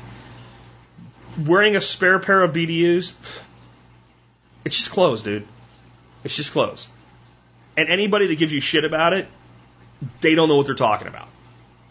They don't know what they're talking about. They don't know what they're talking about. They do not know what they're talking about. Now, again, you're sitting there with rank and insignia and all that stuff. And this is the other reason. Like, so I don't, I don't have any residual worship of the state, right? I was a statist when I grew up because that's what most people are when they grew up. I wanted to do the right thing. That's why I joined the army. That's why I will not shit on soldiers today who are joining the army today because I know where they are because I used to be there. All right. But I still feel this way to this day. Like if you're going to be part of something, then there's a formality to how the uniform is worn. I don't know what it is in other branches of service, but in the Army, I can still remember it AR 670 1 that defines the proper wearing and care of the military uniform. So when I got out, I put my surplus clothing into a state where it no longer appeared to be a uniform by removing the rank, etc. So it no longer is a uniform, now it's just a piece of clothing. If you want to do it right, that's the right way to do it, and anybody that doesn't understand that, their opinion is not worth your time. That's all I have to say on that. Let's take another one. So this comes from Dave, and Dave says, You might find this interesting. And um, it's on the Texas Tribune, and the title is New Law Clears the Way for Driverless Cars on Texas Roads. Uh, Governor, Doctor, Governor Greg Abbott signed a bill Thursday that signals to Google, Uber, and car makers that they are welcome to test self-driving cars on the state's roads and highways without a driver behind the wheel. There was nothing in the existing law that banned autonomous vehicles from Texas roads. After all, Google has been testing them in, since 2015 in Austin, and Arlington is rolling them out and several Texas sites were chosen by the U.S. Department of Transportation to test the technology in closed course settings. Yet, because state statutes didn't address the emerging technology at all, some manufacturers have told state officials they were wary about testing vehicles alongside street and highway traffic in Texas. Quote, the lack of laws credited a need for clarity, end quote, State Senator Kelly Hancock, Republican North Richland Hills, said at an April hearing on his bill. Senate Bill 2205 requires driverless vehicles used on highways to be capable of complying with all traffic laws, be equipped with video recording devices, be insured just like other cars. It also makes the manufacturer responsible for any broken traffic laws or car wrecks, as long as the automated driving system hasn't been modified by anyone else. So if you're, let's just clear that up before I go forward. If your automatic autonomous car is speeding, and woo, the cherries come on behind you and you take over, or the car knows to pull over, or whatever. Um, the person responsible for speeding, if it was made by Ford, is Ford. But if you screwed with it, then the fault is yours. And this goes back to like, well, were you driving or was the car driving? And I'm sure that they want the vehicles to be able to tell the cops who is driving. This gets into a whole data privacy thing anyway. It's unclear if the new law will lead to Texans regularly commuting next to cars that don't have an operator or anyone inside. Texas is now among 18 states that have passed bills related to autonomous vehicles. It's among three states that have done so in recent months. Many manufacturers, including GM and Toyota, backed the bill. Quote, it sends all the right signals to GM or anybody else that's embracing technology, end quote, said Harry Lightsey, GM Executive Director of Emerging Technology Policy. Does that mean auto manufacturers will soon be operating empty vehicles on Texas highways? Quote, we have not publicly said what our plans may or may not be for the future, end quote, Lightsey said. The company is testing autonomous cars in three other states, but there's always an operator in their vehicles in case human needs to take over uh, driving. Lightsey said it could be a while before the company feels comfortable operating a vehicle in traffic without anyone inside. We're not going to do that, do it until we have data that fully convinces us we can do it safely. AAA Texas would have preferred that the new state law required a human operator to be in the vehicle.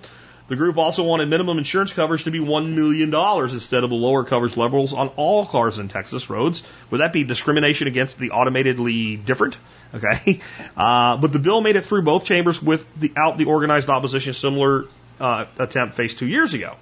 Lawmakers and experts said technology has potential to dramatically reduce road fatalities and provide new transportation options for disabled Texans. Quote, the technology has tremendous potential to make everybody safer on the road, end quote, Lightsey said. Quote, it also has tremendous potential to enhance quality of life for a lot of people, end quote. Disclosure, Google, Uber, General Motors, Toyota, AAA Texas have been financial supporters of the Texas Tribune, a complete list of Tribune donors and sponsors available here.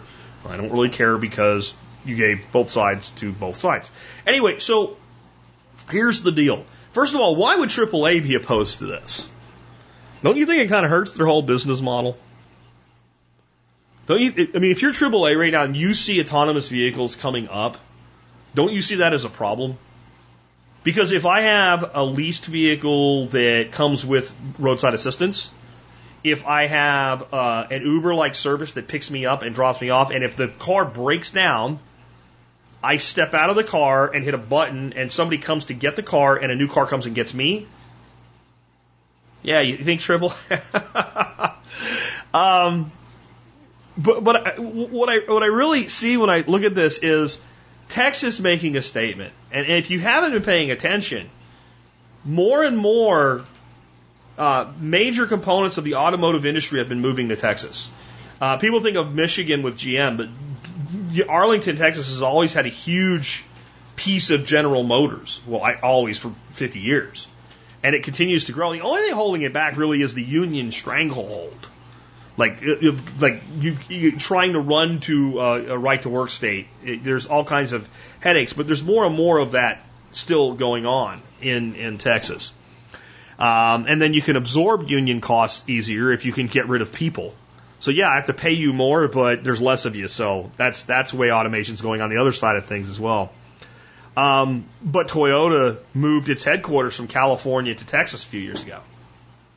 And Texas is saying basically, we are the growth state. I'm not saying this is good or bad. I'm telling you what the politics of Texas are in. We are the state for growth.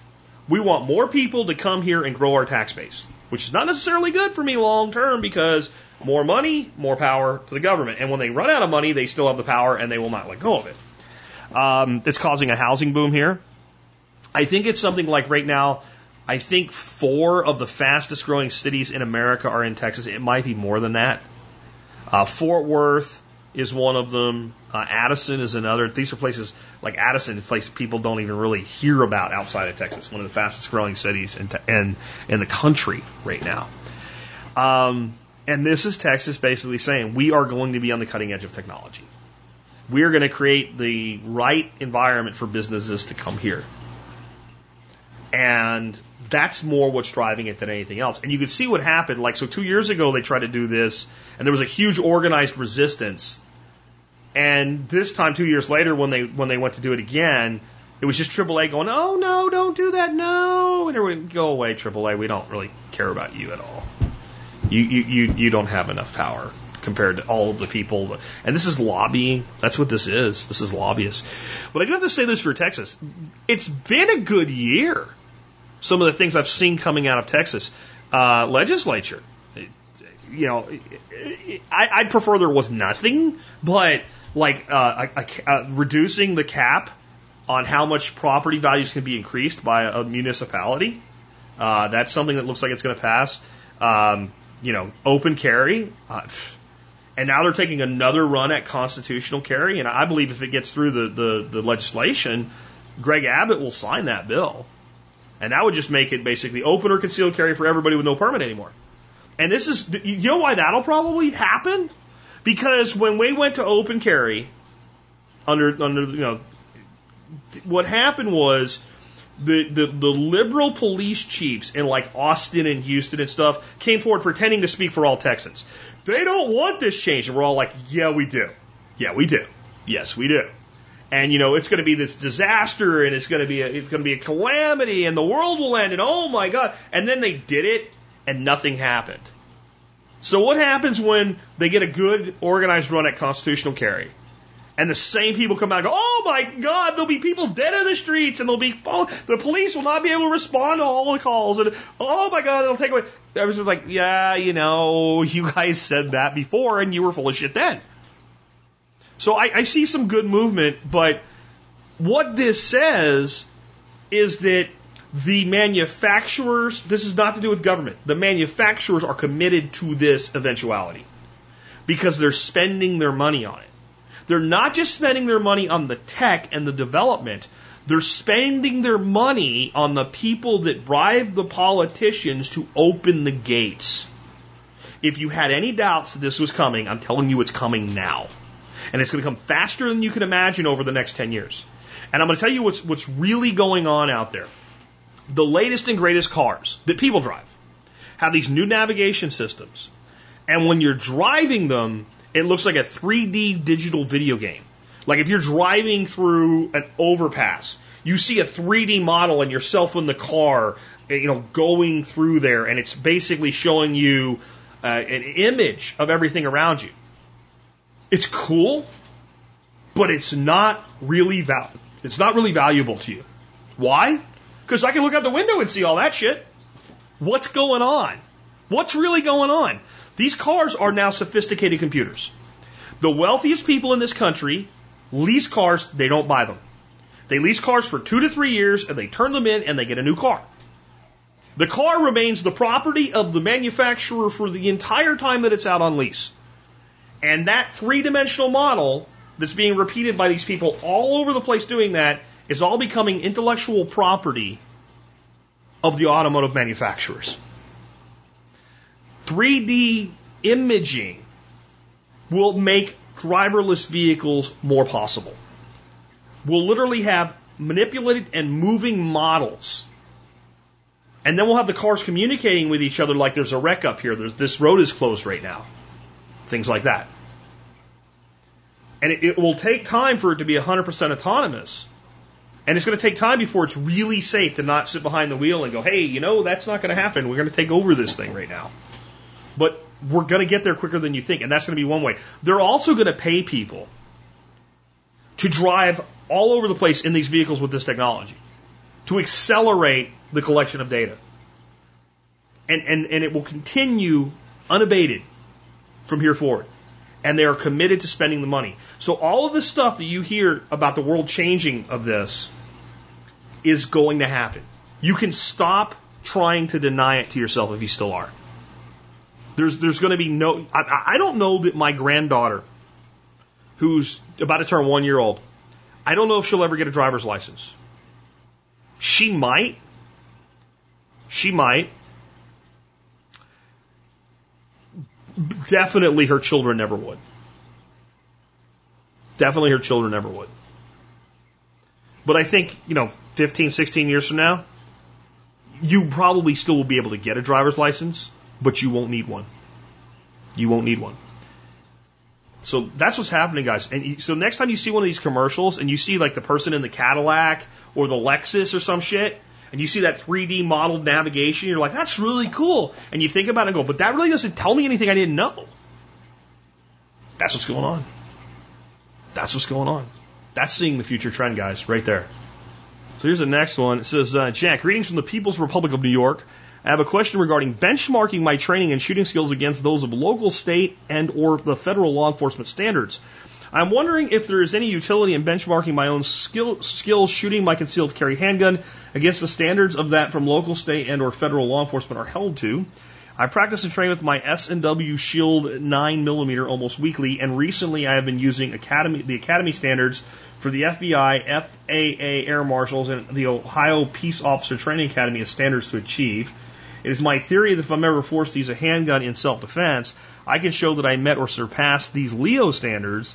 It will at least show a basic level of knowledge and skill.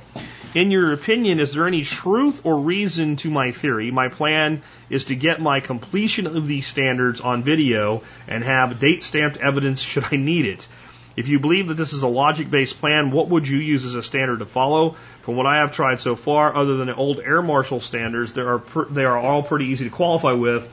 The old Air Marshal standards tend to be very short on time allowed to each course of fire. Thanks in advance for your thoughts on this subject, Todd. Well, you kind of hit it there at the end. Um, the honest law enforcement officers that I've talked to about qualification have said that they feel that the qualification standards for them to be able to carry uh, on their duty is just preposterous. It's it's terrible. Um, I guess you him my nephew-in-law. He said, I think it's a disgrace. What you have to be able to do, it's so easy that anybody could do it. Like if you have arms and eyes, you could pull this off, and it should be harder. Do I think it would help you in a court of law should you ever end up there? Well, first of all, let's under, and I'm not going to go too deep in here because our, our final story kind of talks about this. But in a court of law, the question is not going to be what were your standards. It was, did you have any reasonable alternative other than lethal force? Would a reasonable person in your situation have, you know, stepped things up to lethal force? And if the answer is yes, then in theory, with an educated jury, you're not guilty. And if the answer is no, that a, a reasonable person would not have used lethal force at this point, there were other options available to you. You chose not to take them. Your life was not in inherent danger. I don't care if you're the, you know, uh, a, a super supreme marksman extraordinaire times three with a cherry on top. That's the judgment. Where it could serve well in things like litigation or secondary charges would be there's a bad guy, the shoot's a good shoot, but a bystander is injured by your fire.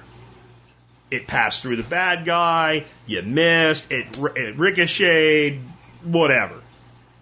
Then when the somebody says, well, you know, you know, you could see an attorney trying to make something out of that and being able to say, you know, I, I qualified at the level of all these different law enforcement organizations, you know, that may or may not help because then they might say, well, you know, it all depends. Like, information can be used for you or against you depending on who's using it. Oh, so you, you anticipated that one day. So you were out looking for the opportunity. You, you always wanted to be a police officer and they, they didn't want you, did they? So now you went out and tried to pretend that you were a police officer. You see how that can go. This is what I think as far as benchmarking standards. I think your standard should be how well did I shoot last time? And am I shooting at least that well or better this time? The, the number one person we should be comparing our results to is ourselves. Because that's the only legitimate thing. Because I can shoot with some of you guys and I'll outshoot you every time. And I can shoot with other reviews, you, guys, and, and you'll outshoot me every time. You're just better. You're faster, you've got better reflexes, you can see out of both eyes, I can only see out of one, whatever. Right? So there's, there's just a reality to that. Now, do I think there is utility in looking at some of the law enforcement qualification and using that? Yeah. But, I mean, I don't know. I, I think that if, if you really want to test yourself, um, shooting things like IDPA, IPSC, things like that actually are probably far better. And it, would be interesting to see how poorly some of our law enforcement officers would would perform at some of those things, and how well some of the other ones would. Because I I'm not saying that cops suck at, shoot, at, at shooting. I'm saying a lot of cops are terrible. They're just not good. They don't practice.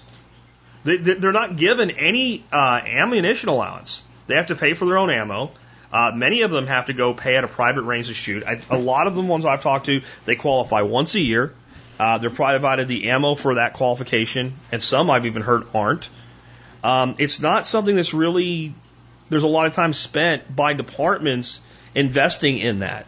I think we have a fairly inaccurate view. The general public has a fairly inaccurate view of the skill and capability of the average person in law enforcement.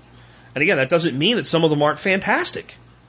But I mean, the reality is you could go out especially in a state where guns are, you know, owned by a lot of people, and just select 200 people off the street. And the only uh, criteria is do you know how to operate a firearm at all? Anything from a bolt action 22 to a handgun to whatever. Do you know? And you find 20, 200, 20, sorry, 200 random people that answer that question with an affirmative, take them out to the range, and there's probably going to be 20 or 30 of them that are damn good. And there's probably going to be another 20 or 30 that have, you know, a, a fairly natural talent for things that even if they're not that good yet, with a little bit of training, they're going to be pretty damn good. And then the rest are going to be average and below average because that's that's what average means. Top half. You know, you, you got your top half, your bottom half, and your middle. Your middle is your average. So if you got 200 people, you know, your your top half is let's say 50, your bottom half is like 50, and your average is about 100 of those people. So you know that's that's pretty consistent. So I'm not putting down law enforcement. I'm just saying that their qualifications aren't that they're not that useful. Now, getting any kind of uh, re- record of your training may be useful in court of law, but I think you would probably be better set taking you know private courses uh, from you know certified instructors that come with kind of like uh, you know this is what you did, this is the end of it. I don't know that there's anybody out there in the civilian world certifying people to have qualified at the various levels of law enforcement. Maybe that could be a niche because some people would like it. The utility, though, I think is, is limited. Because the, the, utility is always going to be not what your qualifications were, how did you act, and did you act in a way consistent with what a reasonable person would have done under the circumstances. Keep that in mind for our final segment. I have a quick little one here before we get into that, though. He said, this is from Kieran, and Kieran says, how effective are cats in general at killing rats? Visiting a friend's garden recently, we walked near a stream where a big rat ran out of the reeds and chased the large female cat away. The cat ran back into the shed and did not look back. I think it, this is a big it depends. This is a huge it depends. What cats are best at is finding places where rats are breeding and eating the babies. That's what they're best at, and killing juvenile rats. And then what kind of rat do you have?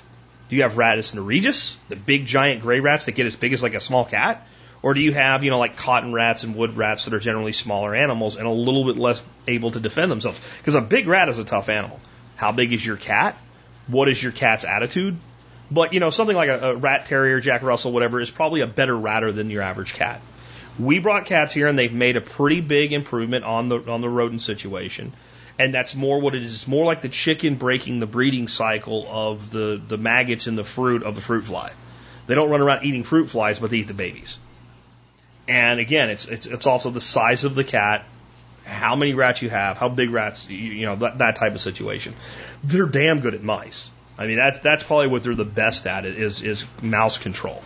Um, but a large rat is, you know, is a match for most house cats. Most of your common, you know, American short hairs and things like that. So it, it all depends. Um, the the best results though is a combined approach. So you want cat to kill rat, you want cat to kill baby rats, you want to deny the rat the ability to get feed, you want to close things up so they can't get in. All of that stuff has to go together. But it's not like a magic lightsaber. Your cat's not a lightsaber. It won't make every rat dead.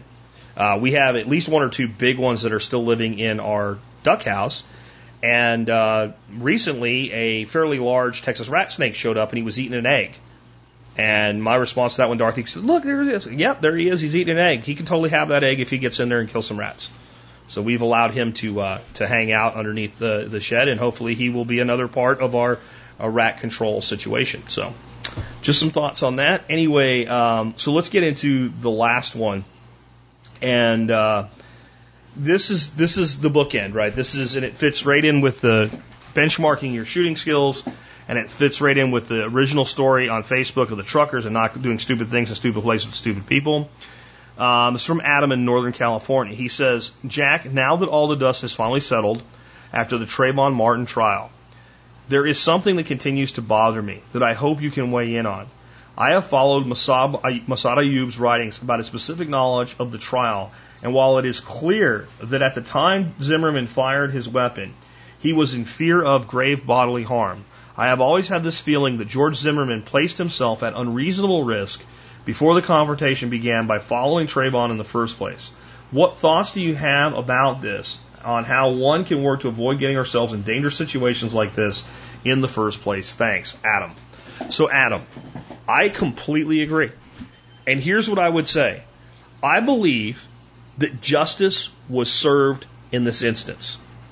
That, that, that Trayvon Martin was a thug. And that he saw this person who confronted him, he didn't like it, and he felt, I'm just going to kick this MFer's ass. And he tried to really hurt him, and he got shot in the process. And that's, that's an example of play stupid games, win stupid prizes. You do not know who you're looking at, and you do not know what they're capable of, so you should avoid confrontation. That goes two ways. And let me explain how this really all works out. Let's say that George Zimmerman was on neighborhood watch duty. Let's say he never observed anything about Trayvon Martin that looked unusual. Let's say that they just happened to run into each other. And let's say that Trayvon Martin had said, Hey man, will you follow me? And he's like, No, I just hang out, you know, I'm on neighborhood watch, whatever, you know, everything okay? And then, no, nah, man, it's not okay because I think you're following me. And like this all checked out. And then it went to a fight, and Zimmerman shoots him same way, kid's dead you probably wouldn't even have had a trial. You pro- because because the prosecutor would have went, yeah, I, I got nothing. Now, I do. I think that the trial was somewhat politically motivated, like they felt they had to do it to avoid riots and stuff, to a degree. But a prosecutor is still going to make a judgment because they don't want to lose. And what they felt was he created the confrontation. Then he chose to use lethal force. And they were right. The question then for the jury was was the confrontation reasonable under the circumstances? And I think from a legal standpoint, you know, I, I remember Dr. Phil being just a complete asshat talking about this, going, You don't take your gun a neighborhood watch. Well, dumbass, if you're a concealed carry holder, you take your gun everywhere. Stupid ass. Okay, so him being on neighborhood watch armed, no problem. I have no problem with that at all. Um, he observes something and he calls the police. Okay, I have no problem with that. He then follows him and confronts him. He didn't really observe him doing anything that was illegal or was putting anybody's life or property at imminent risk. It just didn't look right. It just didn't look right. You know, the, the, the issue there though is when you see something that doesn't look right, do you have, do you a, you know, is it reasonable for you to, to say, hey man, what are you doing? What's up? I know that when it happens around my neighborhood, I do it. We had some people not that long ago. I'm about to leave my house. I am in my truck driving toward my own gate and a guy pulls in and basically blocks me with his truck. And he was part of this Irish gypsy, Irish traveler thing around here. And he, he gives me this story. Hey, you know, um, I got some guys in the area pouring asphalt today, and we could come in and just spread it all out here for you. And uh, you know, I got it left over from a job, so I can get it to you for real cheap. And can you use it? You just pulled it on my property like that. My response was, listen, get in your truck, get off my property. Now, I didn't create that confrontation. He did. He pulled onto my fence property, and he left. Well, I waited a couple seconds. I followed him down the road and I caught him on my neighbor's property. I stopped outside the property where he could see me. And they immediately like came off the property. There was nobody home, but they had their gate open. And when he came back out, I said, roll your window down. I said, hey, y'all need to stop pulling up on fenced properties out here. Now, while this is going on, what if, what if that guy pulled a gun out and I shot him? Well, I just caught, first of all, you just trespassed on my property, right? You, you, you cut me off, you acted irrationally, and I caught you on my neighbor's property, and I know what you're doing. And I know you have no right to be there. But what I didn't do, I didn't block him in. I actually put my vehicle in a position where when he came out, he had every opportunity to leave. And I followed him down the road and I took pictures of his vehicle. I posted it on Nextdoor. But all of that did create some level of confrontation. It was a calculated risk. And you have to ask yourself in any situation like that, is, is the risk worth fending off what could be the problem? Now, as far as I, as far as I could tell at this point, these guys could have been legit, but it didn't seem right. They could have been doing some kind of shakedown, which ends up that's exactly what they were doing. They like, oh yeah, they they, they say, oh that's ten thousand dollars after they drop in your driveway or some shit like that. Um, or they could have been cased in the place to steal stuff. And I catch them, you know, a 100 yards down the driveway at my neighbor's place. So when they went down the road, I took pictures of them, made sure they knew I took pictures of them, and they hauled ass down the highway and left. Had anything else happened at that point, I would have called 911 and said, These people are not acting right. Instead, I posted on Nextdoor. I posted a description of their vehicle, I posted their license plate, blown up picture of their plate, said, hey, this is what's going on. I want everybody to know about it. Now that, to me, is a lot less confrontational than had I got out of the vehicle and gone up there and like put my hand up, tell them to stop, or pull my vehicle so they couldn't leave. And I think in any of these situations, you have to ask yourself, like, why are you doing what you're doing? Now, I know exactly why George Zimmerman was doing what George Zimmerman was doing. Because he's pretty much told us he was fed up with people breaking into stuff and damaging stuff and stealing stuff and getting away with it. He was fed up with it. It's a completely human emotion. The jury agreed that that was the case. Here's my point. This is a guy that could have spent the rest of his life in prison. With just a different jury. With just a different jury. And every time you take a step like this, you have to ask yourself, you have to ask yourself, is this worth it? I'll tell you another story. One night we come home. and I'm with my wife, and I see this vehicle that's parked in the neighbor's uh, driveway, and it doesn't belong there, and the guy's sitting there with the lights off. Well, I look over and he leaves. I tell her, get out of the truck. She gets out of the truck, and I went after him. They pulled into another person's driveway, shut the lights off. I sat back at a distance with my high beams on them until they left. I don't know what they were doing, but they were up to no fucking good. They were. I'm sorry about that, but that's just reliving that. They were up to no good. I, well, I sat there, I called 911 and said, here's where they are right now. This is a description of the vehicle. I cannot identify their their their their, uh, their tags from here. I'm not going any closer at this point, but they know I'm here. And they said they were going to send somebody there, and I followed them around and out of the neighborhood. I never got close enough to be, get a, a complete on their tags. I got like the first three. I gave that to 911, and I said my job is done. They're out of my neighborhood. They probably won't come back because they know we look out for each other. I've reported the situation. I'm not pursuing them down the road. And in all of these instances, there's not a right answer. What there usually is is a clearly wrong answer, and we have to be mindful that we don't step past that line. Because we're playing with our lives, we're playing with our families' lives, we're playing with the lives of others.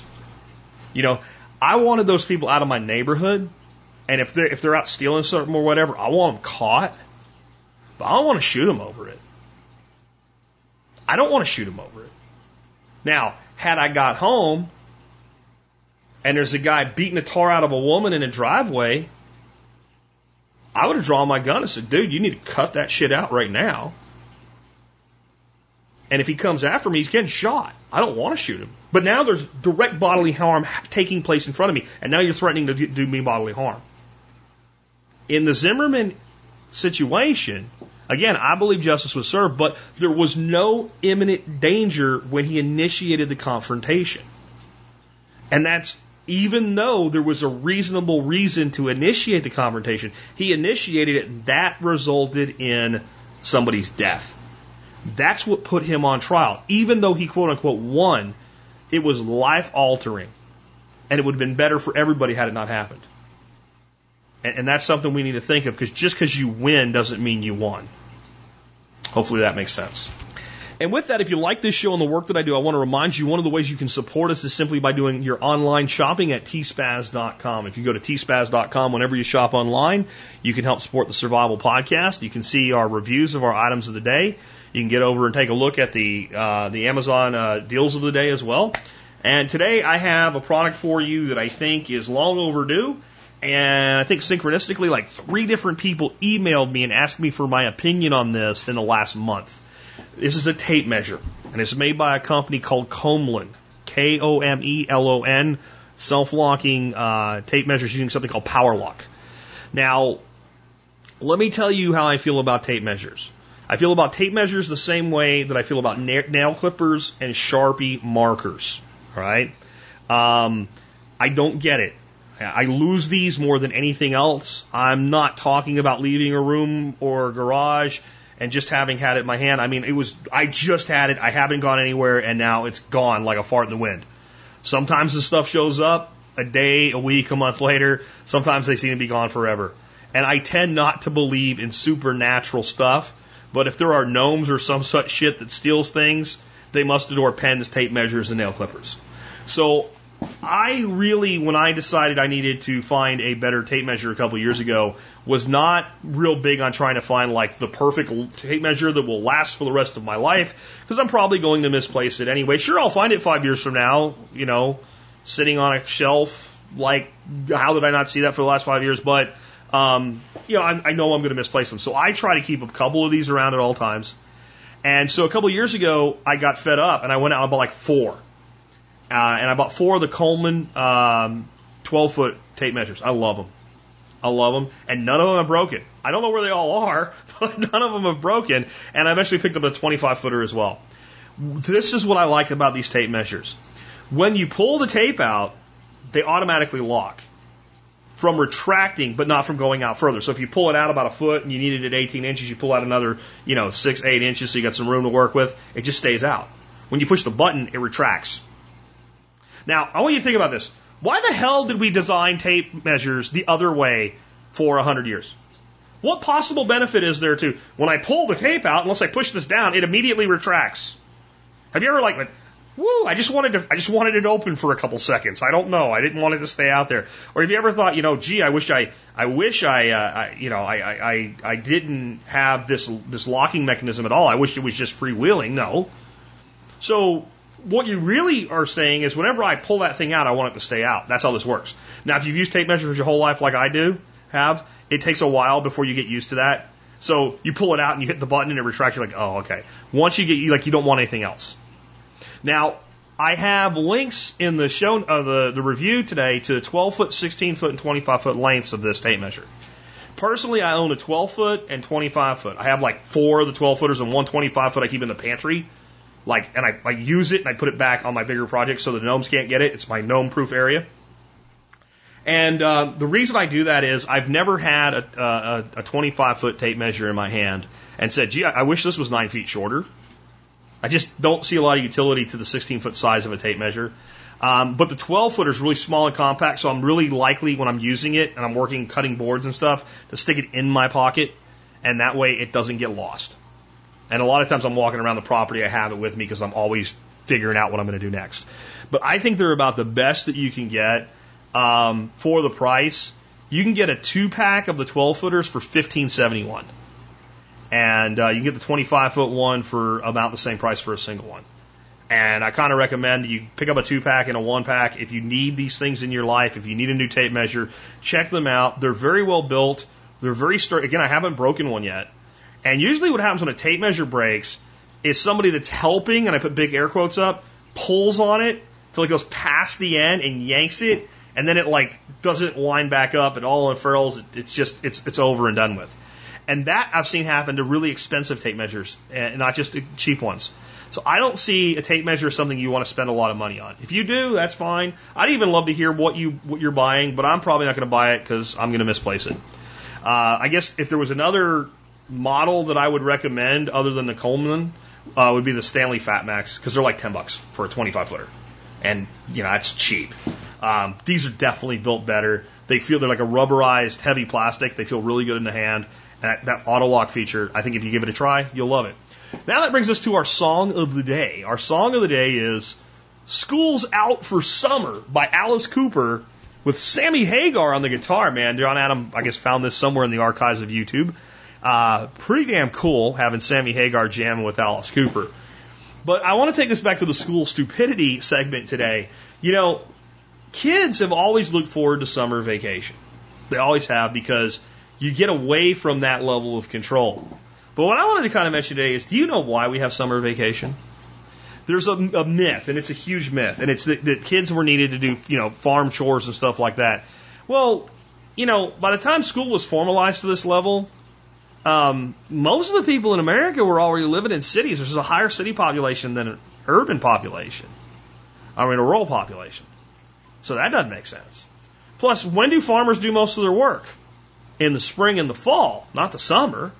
Summer was everything just grows and you pray for rain. That's about it. Right? So, what was the real genesis of this? Well, you see, before Dr. York gifted us with the air conditioner, we didn't have an air conditioner. And can you imagine these big buildings with all these kids in them through the hottest part of the year? And even like the well-to-do middle class and things like back before the dawning of air conditioners, they used to like run away in the in the summer. They would go live somewhere else in a cooler climate, and certainly the wealthy did. So in the end, it just became like, well, we need to standardize this school thing so it's the same across the country. And a lot of people aren't here. In fact, uh, in New York City, school was voluntary, and children went when they had the time. It, you know, I'm talking 120, 130 years ago. You just showed up whenever you could. And there was a place for you when you got there. So that's where the summer vacation things come from. But um, I, guess, I guess what gets me about this this song is when I when I think about this, this is not a song I play a lot anymore, but I sure loved it when I was in school. And it's it, it, you know when you think about it, it's kind of a, a rebellion song. It, it's kind of like the authority is not there now. I can do what I want to do, and it starts to make you question, at least to me anymore, what are we really getting for robbing our children of, you know, eight hours a day of their liberty for 180 days a year for 13 years? What are we, what are we really getting in the end? Are we getting children that are well rounded, well educated, and capable of going out in the world and accomplishing something? And I don't think we are. And maybe the reason that children have always had this rebellious spirit and this love for summer is because they know it. And maybe the reason it takes 13 years to educate children to an unsatisfactory level is because that's how long it takes to brainwashing them into believing that it works. With that, this has been Jack Spirko with another edition of the Survival Podcast, helping you figure out how to live that better life if times get tough or even if they don't.